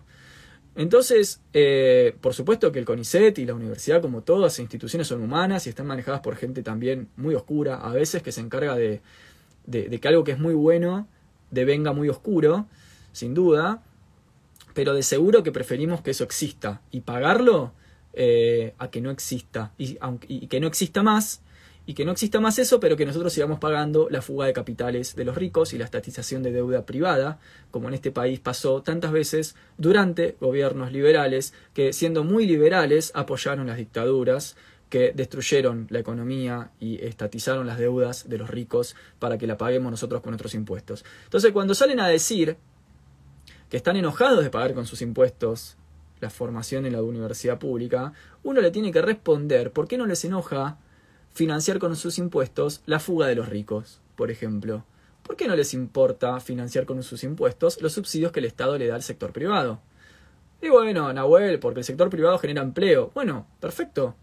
Pero entonces, sepamos que cuando se genera empleo en el sector privado, la generación de empleo que se genera, valga la redundancia, no necesariamente va de la mano del subsidio recibido. Eso lo sabe cualquier persona que maneje una empresa. A mí el Estado me subsidia por 100.000, yo invierto por 30.000 y los 70.000 restantes me los mando un paraíso fiscal en las Islas Canarias. Entonces, eh, yo creo que, esa es la, eh, la, verdadera posición que uno tiene que adoptar frente a estas personas que hoy vienen en nombre de la libertad y el progreso y toda esa eh, falacia, pues ya estuvieron además en el poder y lo que trajeron no fue libertad ni progreso. Esto no quiere decir ni que yo sea un eh, militante, de hecho no milito en ningún partido orgánico porque creo que el trabajo político y cultural es de las bases, yo sí trabajo con las bases, con la gente, en las periferias, no milito en un partido orgánico porque no estoy de acuerdo con el partidismo y con la democracia representativa. Em, así que no, no estoy hablando desde ahí, con lo cual no soy ni un peronista, ni un marxista, ni nada de todo eso. Ustedes saben, mi postura es comunitarista, defiendo a la comunidad eh, organizada, institucionalizada, eh, estoy en contra de la representación, me parece que nada nos puede representar, como decía Rousseau, como dice Rousseau en el contrato social, cuando un pueblo es representado por un grupo de personas, ese pueblo ha perdido la historia, ese pueblo está condenado, porque las personas que te vienen a representar no tienen ninguna relación con vos ni con nosotros. Eh, así que yo creo en otras formas de organización política eh, que van de lleno, atentan, digamos, desde mi punto de vista quizás utópico, porque lo que estoy proponiendo obviamente es hoy no es lo que lo hegemónico, es eh, que hay que desmontar el concepto de democracia como algo equivalente al concepto de representación o de electoralismo partidario. Porque esa fue la gran trampa de las, eh, de las élites burguesas del siglo XIX, cuando, como dice Tocqueville, eh, nivelan el concepto de democracia con el concepto de ir a votar un partido. Gran error, gran trampa, trampa para tontos. Es la gran eh, trampera donde el ratoncito va a meter su patita y va a quedar eh, agarrado por el fierrito. Porque justamente la inserción del sistema de partidos, tanto representación como parlamentario, es un movimiento que hacen las élites burguesas del siglo XIX o sea, es un gesto estrictamente burgués. El sistema de partidos es ideológicamente burgués y está al servicio de las burguesías, está al servicio de las clases acomodadas, de las élites. Entonces la pregunta es, ¿cómo puede ser que las masas siguen pensando que por ir a votar a un buen burgués blanco dentro de un parlamento, esa persona va a representar sus intereses? ¿Cómo es que eso se logra? Desde mi punto de vista, es una eh, eh, poderosísima y ultra eficaz construcción de la subjetividad como lo decían Adorno y Horkheimer, como después lo dice Foucault, una gran, gran, gran eh, eficaz y estratégica producción de subjetividad que eh, no permite pensar una vida humana más allá del sistema de partidos. Nuestra, o sea, a ver, digo gente, ¿no? O sea, 10.000 años de cultura, de vida humana en este planeta. El sistema de partidos tiene no más de 200 años y sin embargo con 200 años de sistema de partidos y electoralismo y representación, nos resulta imposible, pese a que tenemos otros 9.800 detrás en los que eso no existió, nos resulta imposible pensar la vida humana en este planeta. Entonces, eso, bueno, claro, eso es algo que eh, la, filosofía tiene que venir a, cuestionar y a criticar todo el tiempo, ¿no? O sea, que la gente deje pensar que eh, por poner un voto en una caja, eh, la, la, persona que viene luego a ocupar cierto cargo, cierta posición de poder, va a estar atenta a, ese voto en esa caja. Digo, me parece que, que pensar eso y pensar que porque eh, rezo tres Ave Marías y cuatro Rosarios, Dios va a venir a eh, perdonar mis pecados, es la misma clase de pensamiento infantil teñido de mesianismo barato que no conduce a ningún lado porque nunca pasa. Y acá lo que podemos entrar a discutir quizás para otro vivo es eh, el argumento que hoy es quizás ultra hegemónico, que es bueno, está bien, yo sé que esto está mal, pero voto a este partido porque es el menos de los malos. Es el no tan malo. Y del otro lado está el partido realmente malo. Bueno, por supuesto es un argumento pragmático, es entendible y legítimo. El pragmatismo electoral, sin duda, es, parte de las estrategias de sujeción de los gobiernos. O sea, básicamente decirle a la población, o me votás a mí, o vienen estos que son peores. Y eso siempre vale para todos lados, ¿no? Digo, eh, los populistas o progresistas votan a gobiernos de centro izquierda porque del otro lado está la derecha y el fascismo, y la gente eh, liberal, conservadora, de derecha fascista, vota a los partidos correspondientes porque del otro lado está el marxismo, ¿no? Entonces, esta lógica opera para todos lados porque es una lógica ideológica, no es que es una, un discurso que tiene un asidero en la vida real. Es una, es una construcción ideológica de la vida que tiene que ver con la teoría de los dos demonios, de que está el bueno y el malo, de que hay siempre un enemigo y un amigo, de que siempre está el progreso de un lado y la barbarie del otro. Bueno, todas estas construcciones ideológicas que ya las conocemos. Eh, y me parece que, que, en ese sentido, esas construcciones ideológicas que soportan el paradigma pragmatista de la elección, de bueno, voto voto, no sé, en Argentina, ¿no? Voto peronismo con toda su porquería porque del otro lado está la derecha o los liberales. No, no, sí, voto a la derecha con todas sus porquerías, pero porque del otro lado está el populismo. Esas lógicas lo único que hacen es estancar la vida política y democrática y corroerla de manera tal, minar la democracia desde su interior mismo, de manera tal que cada cuatro años se pasan el poder de uno al otro. O sea, no es que...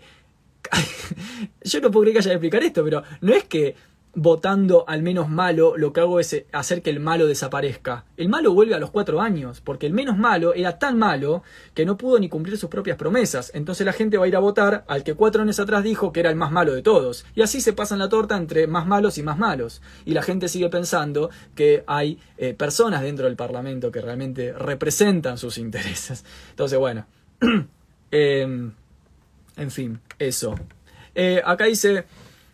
Mm, San dice, es que es pura politiquería, es un maldito circo. Victoria dice, construcciones ideológicas, interesantísimo Nahuel. Eh, Gustavo Gus 7 Abson dice, descripción del Chile actual. Total. Filosofía y Calvicie, mi amigo de Filosofía y Calvicie, ¿cómo está, brother? Dice, misma lógica que la religión, democracia, Dios, ir a votar, ir a misa. Totalmente. Cristo dice, eh, Nahuel, ¿has leído a David Greber? No, no he leído a David Greber, pero me lo puedo anotar para buscarlo y leerlo. Eh, dice Punkbot, siempre estamos escribiendo la historia de otros, somos unos burros. En toda Sudamérica pareciera que es igual y no pasa nada. Después dice eh, Juan, ¿pero todo está siempre igual? Yo creo que sí. Yo creo que los cambios que hay son cambios de superficie, son puros cambios de maquillaje o de color. En términos estructurales, nunca nada cambia. Los pobres son pobres, los ricos son ricos, y eso va a ser siempre así. Y los pobres serán un poco menos pobres y quizás estarán un 17% más cerca de ser una potencial clase media, pero nunca van a ser ricos. Y los ricos siempre van a estar en el poder y los pobres van a estar trabajando. Y esa estructuración de la vida social nunca cambió. Pero no es que no, no es que es algo del capitalismo. Atentos a esto porque esto es muy normal y esto los marxistas lo hacen bastante, yo no estoy de acuerdo. Ojo con esta idea de que de que esto es un fenómeno capitalista. No. Lo cierto es que es un fenómeno humano, donde siempre hubieron esclavos, siempre hubieron subordinados y siempre hubieron dominadores y subordinadores durante el imperio grecorromano, durante las monarquías medievales, durante las antiguas Mesopotamias, en la premodernidad y en el capitalismo también. A lo sumo, lo que cambian son los mecanismos que refuerzan y redistribuyen estas lógicas. Pero no pasó nunca, hasta ahora, después de miles de años de evolución humana, nunca pasó que haya 500 o 1000 años de gobierno de pobres, o de campesinos, o de mujeres, o de labradores. Eso no existió. Sí existió gobiernos de emperadores, de vasallos, de gobernantes, de liberales, de eh, marxistas eh, tiranos eh, con mucho poder, pero seguramente no existió durante 500 o 1000 años, o por lo menos 200 años, distribuciones o sociedades, estoy hablando de Occidente, ¿no? Sociedades equitativas, democráticas verdaderamente hablando, plurales, horizontales, siempre hay jerarquizaciones. La vida social humana es una jerarquización. Después adopta distintas formas y distintas eficacias. El capitalismo quizás es la manera más eficaz em, y con los mecanismos más complejos para sostener la jerarquización. Pero seguramente esas jerarquizaciones nunca se van, por eso desde mi punto de vista, y acá soy como, aunque Foucault no es mi autor de cabecera, ni mucho menos, me parece que sí es acertado lo que dice Foucault cuando señala que la filosofía es la historia del poder. O sea, la historia del ser humano es la historia del poder no es la historia de esto que nos enseñan en la escuela, desde este lugar tan boludo, de Tales mirando las estrellas, y entonces Tales de Mileto se pregunta, ¿qué serán las estrellas? ¿Cómo se organizará el cosmos? Hagamos filosofía. Esa esa enseñanza de Villiquen de la filosofía lo que hace es distorsionar el hecho real de que, los que a los verdaderos pensadores les importó en la historia fue el poder y el dominio y qué era y cómo funcionaba y cómo se articulaba con la ciencia y cómo se articulaba con el Estado y cómo se articulaba con la religión y cómo se articula con la metafísica, porque Platón, basta leer a Platón, digamos, donde empieza el chiste, entre comillas, para ver la preocupación que tiene Platón por, la, por lo público, por lo político. Aristóteles escribe el texto Politeia, o la política. Platón escribe República. ¿Qué están hablando las estrellas? Realmente, digamos, es obvio que hay una historia del poder. Entonces, em, me parece que ese es el punto inicial para cualquier reflexión filosófica. Cualquier reflexión filosófica y cualquier, atentos a esto, ¿eh? cualquier reflexión teórica en general, y esto lo estoy escribiendo en mi libro, estoy escribiendo un libro, paréntesis, cierro paréntesis, em, cualquier reflexión teórica en general, en general, y con esto acá estoy hablando de sociología, antropología, teología, psicoanálisis, neurociencias, ciencias duras, no importa, cualquier teoría o corpus de conocimiento en general y la filosofía en particular como madre de todas las ciencias, sin duda atiende a una cierta interpretación de poder del mundo. Esta idea de que hay conocimientos neutrales o posiciones neutrales y objetivas no existe. Pero no es que no existe en el sentido poético del término. No existe epistémicamente hablando, no existe históricamente hablando, no es nociológicamente posible, porque como diría Kant, ya todos venimos con ideas a priori. Después, como dice Gadamer, los prejuicios que tenemos de la vida son a priori, con lo cual nada de lo que hacemos está por fuera de nuestras propias ideas o prejuicios a priori. Entonces, esta idea de que habría algo así como, ay no, la ciencia es un saber neutral. Ay no, porque a mí cuando hago física estoy haciendo una ciencia objetiva que no tiene ideología, que no atiende a ningún poder. Si no atiende a ningún poder la ciencia, ¿por qué la financia el poder? ¿Por qué no la financia el campesinado, la, la ciencia? Si la ciencia no atiende al poder, ¿por qué tiene metafísica en su interior que atiende a la historia de la metafísica del poder? ¿Por qué la ciencia, si no atiende al poder, hizo dos bombas atómicas, además de otras cosas buenas? No estoy diciendo que es mala, jamás diría que la ciencia es mala, lo que digo es, la ciencia, como dice Heidegger, no piensa, no es ni buena ni mala pero siempre hasta ahora en su, en su, en su estatuto de herramienta, siempre fue o estuvo generalmente al servicio del poder o al menos mayoritariamente, sí, por supuesto, no Nahuel, porque hay una vacuna de sarampión y que con eso curamos a los pobres. Sí, obvio que vieron cosas buenas también, pero estructuralmente hablando, el lobby farmacéutico no pertenece al campesinado o a la clase obrera. El lobby farmacéutico que financia o que es accionista del Foro Económico Mundial, ¿no? Digo, la élite. Eh, los grandes institutos de investigación donde se reparten las becas más caras del mundo para hacer ciencia, no están al servicio de hacer eh, cualquier clase de ciencia. Están investigando temas muy particulares que tienen que ver con la ciencia de hoy, afín a, por ejemplo, los intereses productivos del posthumanista, del posthumanismo, como los autos eléctricos de Elon Musk. Digo, eh, hay, que, hay que entender que no es que la ciencia sea mala, tampoco es buena, no es nada, es una herramienta pero al ser una herramienta justamente puede ser utilizada por cualquier persona. Y generalmente las personas que pueden utilizar cosas a grandes rasgos en este mundo son las personas que tienen poder económico o poder político. Dicho eso, a lo que quería ir es que ningún conocimiento en general es neutral. No existe, no existe la idea de que sí, por ejemplo, acá en Argentina, no sé, hay, acá veo que hay compatriotas em, de otros países. No, no me quiero pronunciar con respecto a otros países eh, porque no conozco, pero hablo al menos de un, discurso que está muy instalado en Argentina en su momento. Cuando en Argentina, sobre todo en las, en las metrópolis, que es donde está la peor clase de clase media, la peor clase de clase media está en las grandes urbes. Una clase, por supuesto, proletarizada, pauperizada, que vive condiciones de vida miserables porque tiene que trabajar 11 horas por día para pagar un alquiler y darse algún gusto en la semana, pero esa supuesta clase media, que ni siquiera es media, sino que es clase trabajadora, que se percibe como clase media, apoya discursos de ricos. Y lo hace con, aparte, discursos de odio y de segregación de los ricos. Eh, pero bueno, eso porque la clase media está totalmente, es, digamos, es una sociedad psicopatológica, ¿no? Eh, pero bueno, más allá de eso, eh, a lo que voy es, en Argentina, sobre todo en las grandes metrópolis, cuando hay un debate político candente a nivel nacional, generalmente esos debates son llevados, como corresponde obviamente, a escuelas o universidades. Porque sí, porque sí, son debates que se trabajan en el Parlamento Nacional, ¿por qué no lo voy a trabajar en la escuela? Donde eh, la escuela y el Parlamento son dos ámbitos públicos estatales del mismo Estado que están enfrentando el mismo problema. O sea, es evidente que los problemas candentes de una sociedad tienen que ser trabajados en las instituciones educativas, por lo menos del Estado porque el Estado es el que está motorizando ese problema y porque lo está poniendo en el foro del debate en el Parlamento. Pues democracia.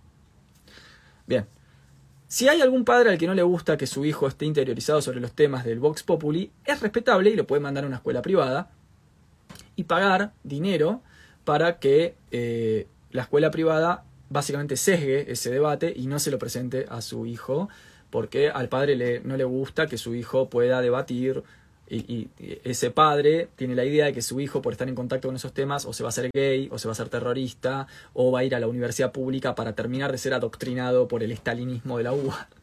Bueno, está la opción de la, de la escuela privada. Pero en las escuelas públicas, donde la escuela pública está atravesada por un paradigma educativo estatalizado, con una reglamentación nacional, es normal que los docentes traspolen los temas de debate público a las aulas para que esas cosas se muevan en las aulas de la escuela pública, que es pública, que no es privada. Bien, es muy normal en Argentina, cuando eso sucede, que aparezcan padres que vienen a decir que, o sea, la misma boludez que decíamos hace un rato de la universidad, pero con respecto a la escuela. O sea, el mismo boludo que dice la universidad pública es un centro de adoctrinamiento de izquierda, es el mismo boludo que después dice en la escuela están adoctrinando a los chicos en la escuela les están hablando de política. Bueno, ese, esa especie de, de pensamiento de paloma es muy masivo. ¿Por qué? Porque está instalada la idea de que en la escuela lo que se transmite es conocimiento neutral, conocimiento objetivo, historia pura, los hechos puros, ideas puras y que todo lo que venga a hacer como a, posicionarse como debate viene a contaminar esa supuesta pureza de neutralidad y objetividad que las escuelas tienen. Y lo que esos padres con pensamiento de insecto no entienden es que la escuela en su propia fundación ya es una posición ideológica tomada. Leer a Sarmiento es tan ideológico como leer a Marx o como leer a Perón. Leer a Alberdi en la escuela es tan ideológico como leer a Marx o leer a Perón. Porque ya sea que leamos a un liberal, a un republicano, a un peronista o a un marxista, las cuatro opciones ya son una toma de partido y una cierta interpretación de la historia. Con lo cual no es que hay eh, no es que hay algo así como, ah, este programa escolar es puro porque lea Sarmiento y Alberdi porque les enseñan la Revolución Francesa, que es lo mismo que estudié yo cuando era chico, entonces como mi hijo estudia lo mismo que yo, además yo siento una afinidad con el estudio de mi hijo, entonces yo no voy a quedar como tan ignorante con él, porque lo cierto es que no tengo la más mínima idea de que es la Revolución Francesa, entonces no le puedo ayudar con la tarea, pero bueno, no importa, aunque sea le puedo decir que sé que es la Revolución Francesa. Bueno, toda esa lectura presupone que hay algo así como objetivo como neutral a priori, cuando es falso. Porque tanto el liberalismo como el nacionalismo o el marxismo, sea lo que sea que estemos estudiando, la ciencia, la historia, la literatura o el arte, desde cualquier autor, siempre es una posición tomada, siempre es una interpretación de la historia, con lo cual siempre es ideológica. La escuela es una institución ideológica, esto es lo que la gente tiene que entender. No es que en la escuela puede haber contenido no ideológico que es pasiblemente contaminado con contenido ideológico, todo es ideología, no hay nada por fuera de la ideología. Todo, gente, es ideología. Todo discurso es una ideología. Sea el que sea. Cuando ustedes le dicen a, una persona te amo, eso es ideología. Cuando le dicen yo vivo en democracia, eso es ideología. Cuando ustedes dicen que son liberales, eso es ideología, tanto como decir que son nacionalistas o marxistas. No hay nada por fuera de la ideología si uno entiende qué es una ideología. Cuando uno entiende lo que es una ideología, entiende que somos sujetos y efectos de una ideología y con lo cual todo es un posicionamiento ideológico. A lo sumo, lo que queda por hacer, como diría Nietzsche, es ver cuál ideología eh, o cuál interpretación del mundo es la que gana la historia. Pero no hay nada que no sea ideológico, menos en las humanidades y en las ciencias sociales. Menos en las humanidades y en las ciencias sociales. Ah, no, pero si les enseñamos a los chicos eh, lo que fue la campaña del desierto, eso está bien, eso es historia. Ahora, si les enseñamos los movimientos anarquistas del final del siglo XIX, no, eso no es historia, eso es ideología. Bueno, ese boludo es el mismo padre que después va a decir que la universidad pública es un centro de adoctrinamiento. Entonces, no sean como Juancito, no sean boludos, piensen, a veces tenemos ideas que están muy incorporadas, todos nos pasa esto, tenemos espontaneidades y tenemos como una convicción muy personal de que lo que nosotros pensamos es lo correcto, pero no siempre es así y si les gusta la filosofía van a tener que enfrentar el riesgo de estar equivocados, el riesgo de cuestionarse, de criticarse, de demoler sus propias ideas y adquirir otras, y otras ideas que van a tener van a estar buenas y las van a reforzar y a sostener. Ahora, la persona que piensa que siempre el que está del otro lado es el que está equivocado, y que ella es la que está en la posición correcta eh, y que el otro es el que está ideologizado y yo tengo pensamiento científico. Y el otro es el que eh, dice lo que dice porque le están pagando. En cambio yo digo lo que digo porque tengo valores. Ese es un boludo y hay que alejarse rápidamente de los boludos porque el boludismo se contagia. Esto es muy interesante lo dice Alejandro Dolina en un monólogo a mí me gusta mucho cuando reflexiona sobre las conversaciones de oficina. Entonces dice Dolina uno entra a la oficina hablando de la Divina Comedia, eh, de la República de Platón o de las Confesiones de Agustín, y a las tres semanas se está discutiendo sobre qué cartucho de tinta es mejor para la impresora.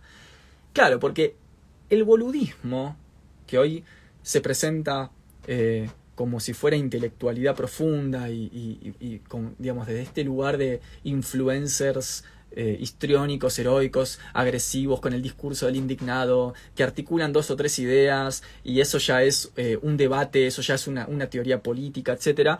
Ese boludismo es aplastante y es contagioso y contagia. Entonces tenemos que hacer como el trabajo de corrernos de ese, eh, de, esa, de ese efecto contagiante que tiene el boludo.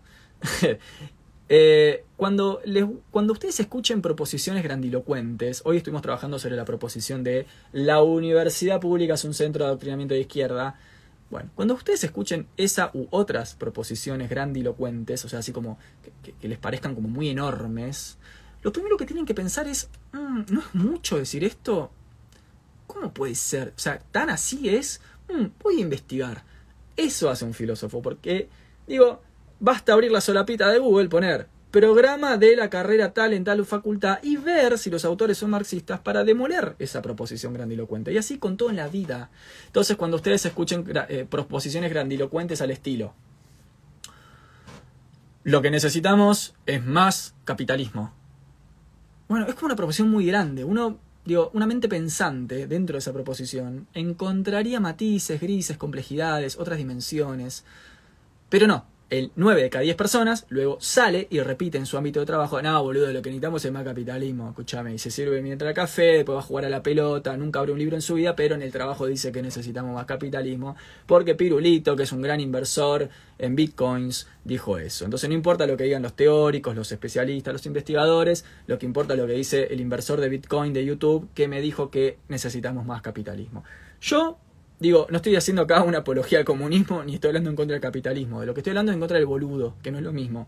¿Sí? El boludo habla así, habla con grandes proposiciones.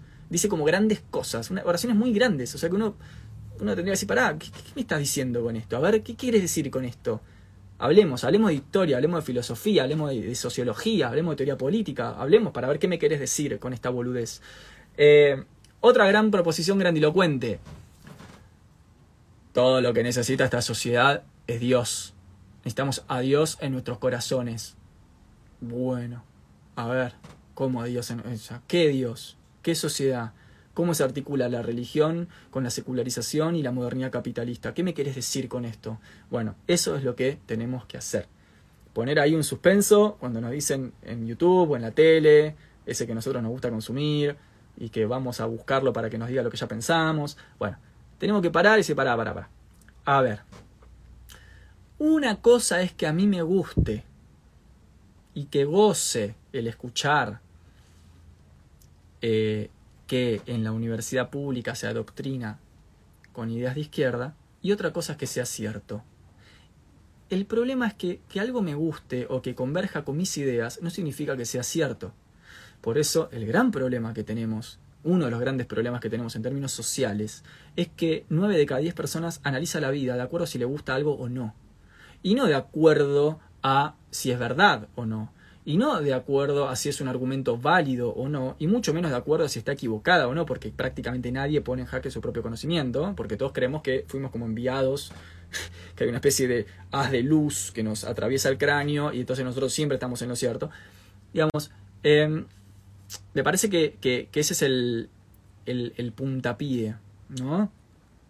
Justamente eh, evitar analizar la vida de acuerdo a lo que nos gusta o lo que no nos gusta, que es el problema de las sociedades estetizadas de hoy.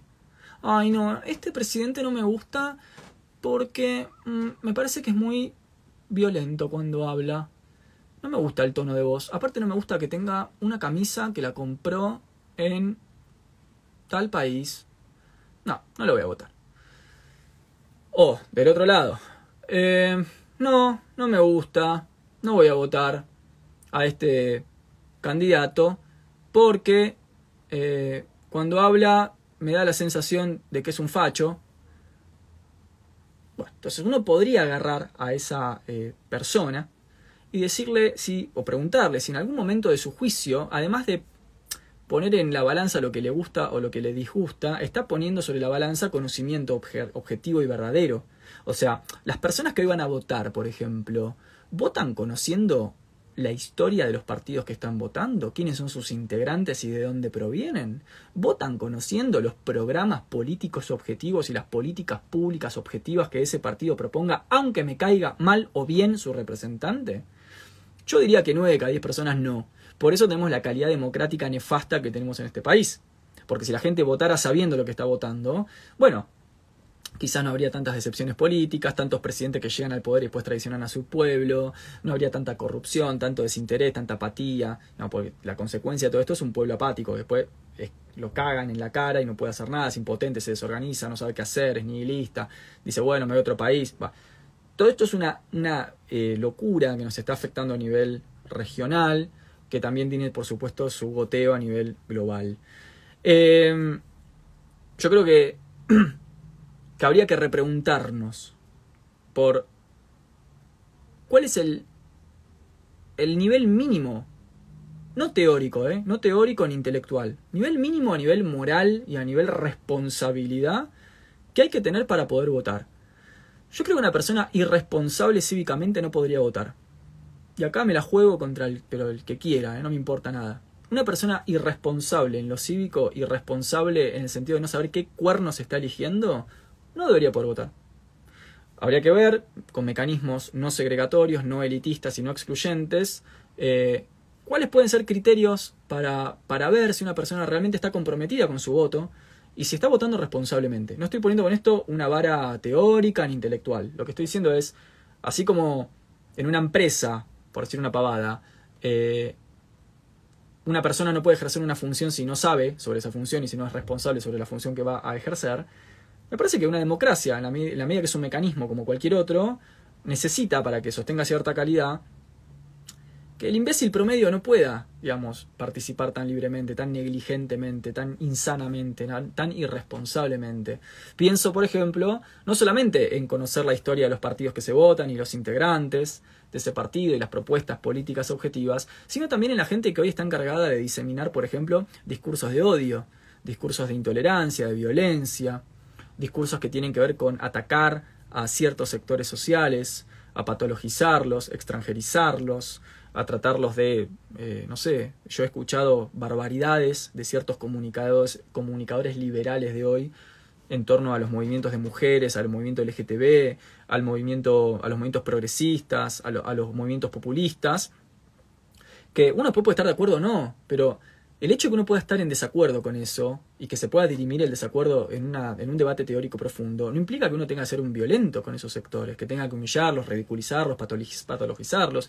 Entonces yo pienso, hoy la gente que se encarga de transmitir mensajes que hacen que ciertas personas de la población regular se encolericen con otras personas de la población regular, o sea, de dividir al pueblo, básicamente, de hacernos matarnos entre nosotros, esas personas para mí no deberían poder votar, porque lo que están haciendo es atentar contra los principios democráticos básicos como la tolerancia o la pluralidad de ideas.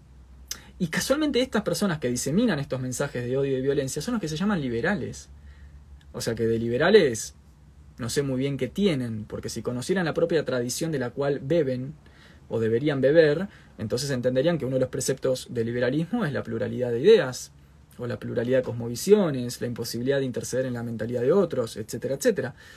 Entonces, digo, esa gente yo creo que debería ser eh, excluida del proceso democrático por atentar con las bases democráticas mismas. Como decía Popper, ¿no? El límite de la democracia es tolerar lo intolerable. O sea, cuando se empieza a tolerar lo intolerable, como que una persona agreda a otra tan solo por su eh, lucha sexual o lucha de género o lucha política, y lo que hace es generar que un cierto sector de la población lo ataque, bueno, eso debería ser censurado y castigado, para mi gusto. Em, así que acá dicen, eh, forastera, ¿vos no estás haciendo eso? Sí, yo estoy haciendo eso, pero yo no me considero un liberal. Yo lo que marco es que es una contradicción con ser liberal. Yo tomo partido, siempre tomo partido. Desde que empecé este proyecto tomo partido. Ustedes saben lo que yo pienso.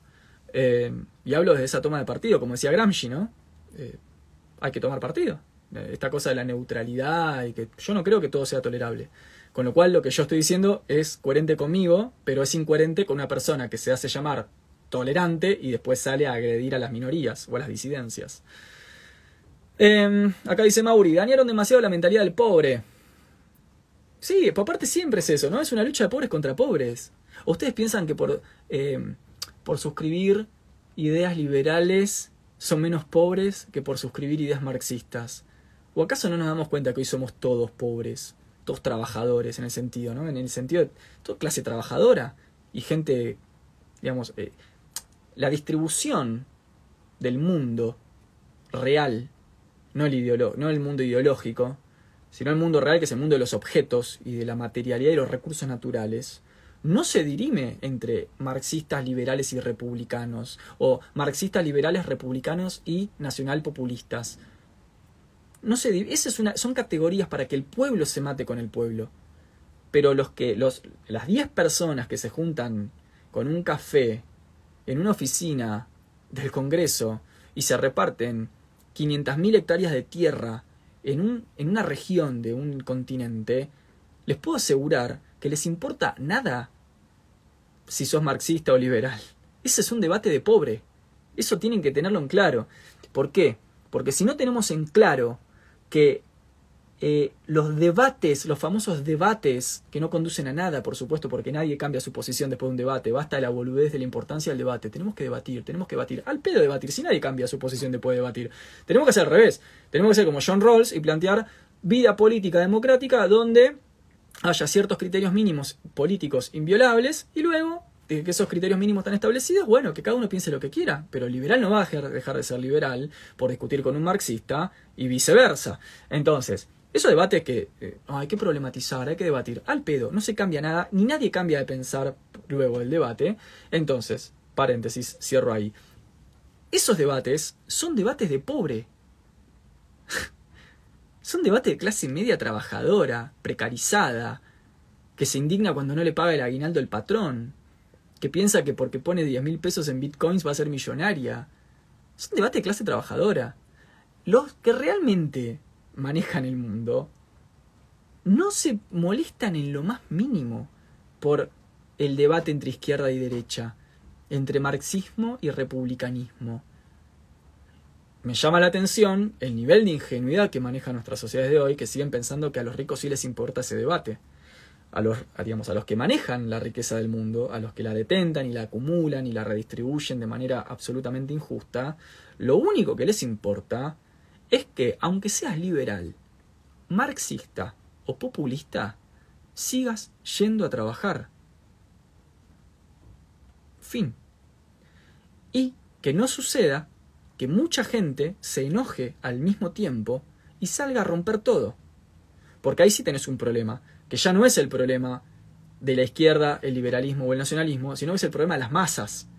La masa como concepto excede a esas categorías políticas, y gracias a Dios que las excede, porque cuando la masa se enoja, y bendito sea el día que nos volvamos a enojar en serio, pasa por arriba de esas categorías boludas en las que discute el boludo, y va y trata de recuperar la riqueza real, y no se pelea por si tiene dos o tres diputados más dentro del Congreso o un diputado y medio menos dentro del Congreso que ya de por sí es burgués en su esencia, con lo cual el Congreso siempre va a ser una estructura para las élites. Dios, o sea, no puede ser que no se entienda que el Congreso tenga lo que tenga adentro, sea nacionalismo populista o liberalismo o lo que sea, siempre es una estructura para las élites el concepto mismo de parlamento o de democracia representativa no la fundó el campesinado, o los obreros, o los mineros, o los inmigrantes, o los extranjeros, o los pobres, lo fundan las élites europeas para las élites europeas. ¿O ustedes se imaginan a las élites europeas fundando la lógica del Parlamento o la, o la lógica del Congreso diciendo, nos gustaría que este Parlamento realmente ponga en jaque nuestros intereses y piense e incluya los intereses de los pobres, de modo tal que estos pobres o trabajadores empiecen a tener tanta riqueza y tantos derechos como nosotros.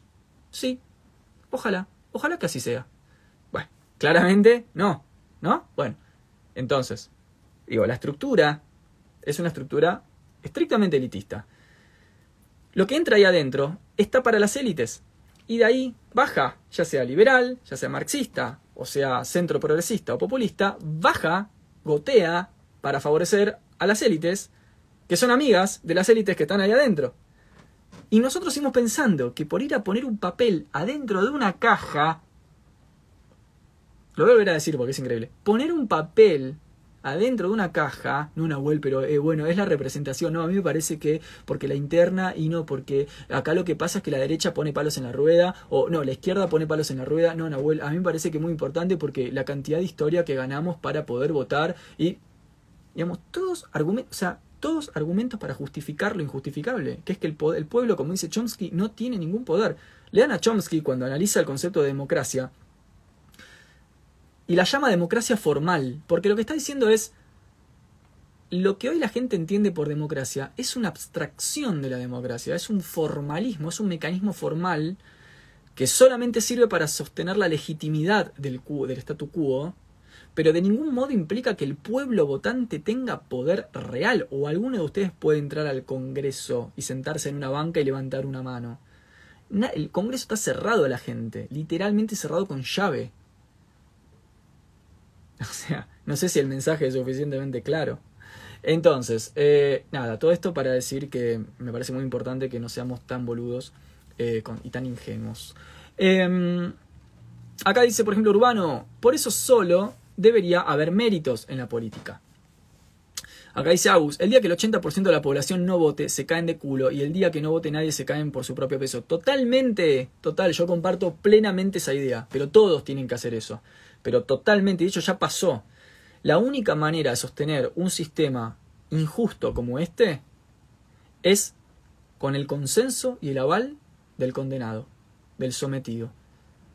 Es meterle al sometido en la cabeza ideas reproductivas, como por ejemplo, no, bueno, pero después de la dictadura es muy importante que podamos votar porque la historia y lo simbólico. No, no, no, porque estás votando entre dominadores.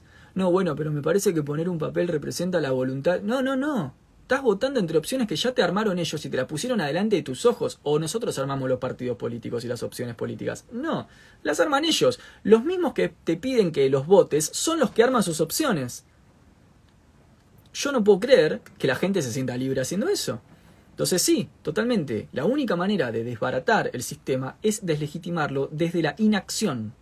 Entonces, de la misma forma que podemos cortar un proceso, por ejemplo, de aumentos de precio desaforado y especulativo, tan solo no yendo a comprar, de la misma manera podemos cortar un proceso injusto que se sostiene en la legitimación por la complicidad del dominado, no yendo a votar. Y me parece fundamental y súper importante. Eh, Bien, cerramos entonces. Dice, eso es lo que hace falta porque nuestras narices se burlan, pero el peruano no se desahueva. Bien, así estamos. Eh, acá dice, eso es verdad, no ponemos las opciones nosotros. Acá dice, el anarquismo es lo único que podría preocupar las élites. Flor dice, de acuerdo, estamos demasiado manipulados por los que verdaderamente ejercen. Claro, pero no estamos diciendo, esto es re importante, no estamos diciéndolo en términos de, no, estoy diciendo en términos poéticos o no, bueno, sí, habría que pensar. No, no, estoy diciendo objetivamente. El día que haya elecciones, no ir a votar. Lo estoy diciendo concretamente. ¿Y qué va a pasar ese día? ¿Qué pasa cuando uno dice eso en una mesa familiar? O en un grupo de amigos. ¿Qué es lo primero que nos dicen? Eh, no, pero bueno, esta es un clásico, ¿no? Es como la, la de también la de que votar al menos malo, ¿no? Bueno, viene de acá. La otra que dice, eh, no, pero si vos no vas a votar, le regalás tu voto a la derecha. Esa es típica. Si vos no vas a votar, le regalás tu voto a los zurdos. Bueno, esa clase de lógica es la única que prácticamente hace que tanta gente siga votando aunque ya no cree ni siquiera en lo que está votando. Ustedes saben que hoy estoy muy estadístico y estadístico a nivel Nahuel. O sea, estos números saco yo de mi cabeza Así que después chequenlos en, en, el, en, el, Google porque posiblemente no sean así. Es una metáfora esto, una metáfora didáctica. 9 de cada 10 personas no creen lo que está votando. La mayor parte de la gente no cree en lo que está votando. No es que pone las manos en el fuego, se venda los ojos y dice, sí, esto es, amigo, viene por acá. No, no, no. Votamos por esta otra clase de construcciones culpógenas berretas al estilo, y bueno, pero si no votás, vienen los de enfrente, o bueno, prefiero malo conocido a, bueno por conocer, eh, o eh, bueno, si no votás le regalás tu voto a Pirulito. Son todas lógicas que son, eh, son tautológicas, cerradas en sí mismas, y por supuesto que siempre tienen sentido. El tema es que, como decía Benjamin, hay que interrumpir esa lógica. Hay que paralizarla, hay que sintomatizarla, hay que meterle un coágulo en el medio que trabe la máquina. Y para eso tenemos que hacerlo todos, obvio. Si de 40 millones de personas no van a votar 100.000 y es un chiste. Por eso yo creo que también tenemos un problema muy severo con las extensiones, las extensiones demográficas, eh, geográficas ¿no? en el país. Pues, países muy amplios, con gente tan separada, tan lejana, tan diversa en lo cultural, sí, seguramente eh, le va a costar ponerse de acuerdo en una medida político, cultural, popular, eh, organizada y eficiente. Eh, pero sí, acá dice, por ejemplo, nadie cree en lo que está votando, solo votan porque no gana el que te da el terror. Claro, sí, sí, sí, nadie cree en lo que está votando. Pero nadie cree, esto es genial, este es el síntoma de nuestra época. Nadie cree en lo que está votando, en el mismo sentido que nadie cree en la escuela a la que mandan a sus hijos. O sea, ustedes realmente creen que yo fui docente escolar, de escuela media, después gracias a Dios pude escaparme de ese reducto miserable de la existencia que es la escuela, em, y hoy puedo dar clases en la universidad y demás, pero pasé por la escuela media, di, clases en la escuela media, sé cómo funciona la escuela media, la escuela secundaria. Eh, y tiene sus miserias, tanto como la universidad, pero en la escuela secundaria, como lo que opera es la obligatoriedad, cosa que en la universidad no, como es distinto, porque en la universidad el chiste es, bueno, mira, esto está lleno de fallas y miserias, pero bueno, si querés puedes no venir, ¿no? En última instancia, si venís, bancatela, yo qué sé. Pero en la escuela media, todas esas miserias inmundas que funcionan en la escuela media, y por la cual ya nadie cree en la escuela, sino que los padres mandan a sus hijos a la escuela para que se los eduque otra persona o para que el pibe esté ocupado mientras los padres salen a trabajar. Eh, en la escuela media lo que opera es un dispositivo de obligación, o sea, las personas que están ahí adentro no solamente no tienen ganas de estar ahí adentro, sino que lo que les están enseñando no les sirve para prácticamente nada de cara a futuro en la vida, por eso tienen que ir a una universidad o pagar cursos o desarrollar una profesión, porque lo que les sacan de la escuela, como mucho les sirve para el examen de ingreso, una parte de una universidad, sea, cinco años de tu vida para después decir sencillamente que, y me sirvió para un parcial que di en la facultad de eh, introducción a la antropología. O sea, cinco años de la vida de un proceso eh, totalmente homogeneizante, obligatorio, nivelatorio, reduccionista, donde lo que se enseña en la escuela ni siquiera es conocimiento universal, es los mismos tipos de conocimientos proletarios que en el siglo XIX se empiezan a enseñar a las clases proletarias para que sean operadores de máquinas, es decir, literatura, química, matemática, cosas mínimas que les servían para funcionar en las fábricas a los obreros, ese esquema, como dice Foucault, es el que traspola a la escuela de hoy, que es el que sirve a los intereses productivos del Estado, y de ahí para adelante, arreglatelas. De ahí para adelante, ni nos vimos. ¿Y qué es lo que pasa? Es que eso genera que sea una institución totalmente en crisis, deslegitimada en la que ya nadie cree. Ustedes, la gente grande, mis abuelos, por ejemplo, me acuerdo que decían, no, antes el profesor de la escuela era como, no, el profesor, si el profesor decía que te portaste mal, te portaste mal. Hoy, no solamente la institución docente y educativa no tiene ya prácticamente aval o reconocimiento social, porque hoy un youtuber con 3 millones de suscriptores tiene más autoridad, aunque sea un perfecto idiota, que un docente formado, sino que los mismos mecanismos escolares están devaluados, descreídos, y los mismos padres que mandan a sus hijos a la escuela no creen en esa escuela, en el mismo sentido en el que no creen en el partido en el que están votando. Entonces esto termina generando una sociedad de la supervivencia prácticamente, donde con mucho esmero, y mucho argumento y mucho esfuerzo sostenemos mecanismos y dispositivos en los que no creemos, tan solo porque no queremos morir, porque eso es lo que pasa en el fondo, porque el mensaje siempre es, si no sostenes esto, te morís, te morís enajenado, solo, pobre, entonces, o, te mata un delincuente, esto, esto es la, por eso me parece muy interesante que Benjamin haya articulado el concepto de catástrofe y supervivencia para hablar de la modernidad europea. Dice, la modernidad, el famoso proyecto moderno, se reduce, o sea, con todo lo que tiene de progreso, conocimiento, ciencia, bla, bla, todo eso en realidad es catástrofe y supervivencia, dice Benjamin. Entonces, em, básicamente esa es la, cuestión. Em, acá dice, muy Foucaultiano. No, no, yo no soy Foucaultiano, ¿eh? Acá dice David, David Rivera. Eh, sí, muy Foucaultiano. No, no soy Foucaultiano. No soy Foucaultiano. De hecho, acabo de criticar en la primera parte del video la inteligencia francesa, ¿eh? así que no, no soy Foucaultiano. Dice, no veo una propuesta positiva de un orden social más justo. Sí, claro que hay propuestas positivas, las he expuesto un montón de veces. Ay, esperen que se me fue el cosito este. Las he propuesto un montón de veces en otros vivos espacios y en cursos y en talleres, pero yo creo que hay eh, eh, es muy importante, y acá por ejemplo en la ciudad en la que yo vivo formo parte de un proyecto así, eh, restituir los vínculos horizontales y de base entre vecinos, entre conciudadanos, eh, dejar de buscar representación y buscar delegación, o sea, no representación, sino delegación, estructuras vinculantes, volver a asambleas directas, participación directa, federalizar las decisiones, es decir, armar comunas eh, a niveles, por ejemplo, que cada provincia o cada ciudad tenga su propia comuna autónoma, eh, dejar de delegar en sistemas de representación verticales que van hacia ningún lado, y por supuesto un replanteo absoluto de la eh, redistribución y el monopolio del alimento, de las tierras. Em, creo que hay que volver a Locke, digo, un liberal. O sea, una persona no puede acumular 100.000 hectáreas de tierra ociosa aunque las pueda comprar. Eso habría que retirárselo y que se quede con aquello que puede trabajar. Esto lo dice Locke, digo, no lo digo yo.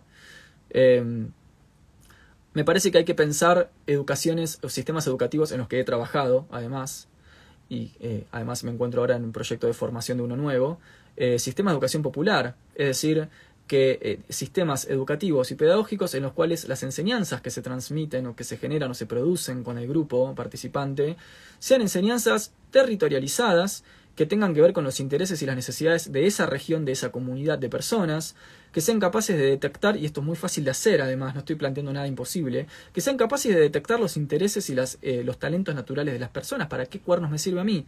Una nena que desde los 5 años muestra talento para el ballet y el arte, masacrarla durante 5 años haciéndola estudiar funciones lineales para que esa nena, después de soportar 5 años de funciones lineales, salga de la escuela y vaya efectivamente al Instituto de Artes a aprender a bailar. Entonces digo, eh, me parece que hay que dejar de pensar la proletarización eh, de la educación, que es el gran, gran problema eh, y por el cual salimos con cabeza y con chip de proletarios de la escuela y después sostenemos la proletarización de la vida. El trabajo asalariado, el buscar un buen empleo, el ahorrar para comprarme un auto. No, hay, hay que escapar de esas lógicas porque, digamos, no dan para más y los recursos hoy para plantear alternativas están, están disponibles, solamente que, bueno, tenemos que juntarnos personalmente con, los otros, como dice Chomsky, ¿no? Busquen un, busquen un grupo de personas que piensen como uno y únanse a ellas. Tan fácil es la respuesta. Que, que prácticamente la idea de que, de que, esto es utópico o idealista es un, capricho, es sencillamente un capricho de, de, no querer aceptar que en realidad hay muchas cosas muy posibles para hacer todos los días. Eh, bien, bueno, me voy a comer, porque me dio hambre después de tanto hablar, y me empiezo como empieza a raspar acá la, la garganta. Eh, Cierro con los últimos comentarios. Urbano dice, yo creo que cada pueblo o ciudad tenga un congreso, aunque sea en el pabellón del pueblo, y que las personas debatan ahí a quién votar y abstenerse si el pueblo entero lo desea, totalmente. Filosofía y Calvicie dice, si votar sirviera para el favor del pueblo, no sería obligatorio. Buenísimo. Firestone Strike, mi amigo, dice, ¿cuándo un live con Den? Bueno, podemos armar un live con Den, con Denise de, Fractal, eh, Fractal Amor. Tremendo vivo, dice Julián. Flor dice, explorar las habilidades de cada individuo y que se puedan desenvolver en eso que sean buenos y contribuyan mejor a la sociedad. Te queremos, dice acá, bueno, yo los quiero a ustedes, me encanta poder compartir mi locura con ustedes. Em, yo quiero, quiero decirles que cuando esto empezó, eh, hace unos años atrás, Charla de Filosofía era una cuenta de Instagram que hacía memes y subía videitos muy tontos. Hoy quizás también subo videitos tontos, pero eh, empezó a, crecer y empecé a encontrar acá eh, un grupo de gente con el cual hablar. Y a mí me pasaba que en la época en la que empezó a charlar de filosofía no tenía con quién hablar de estas cosas. Me pasaba, me sentía muy solo y es muy triste sentirse solo cuando uno está acompañado, digamos, cuando tiene gente alrededor con la cual no puede hablar de ciertas cosas. Se siente una soledad muy horripilante, que es más horripilante que la soledad material, que cuando uno está realmente solo.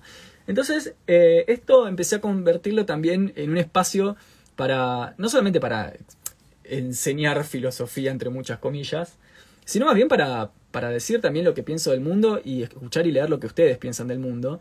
Eh, y fue muy, muy rico y esto básicamente existe por ustedes, no por mí, digamos, ¿no? Volviendo a la lógica del consumo, esto está porque ustedes están acá.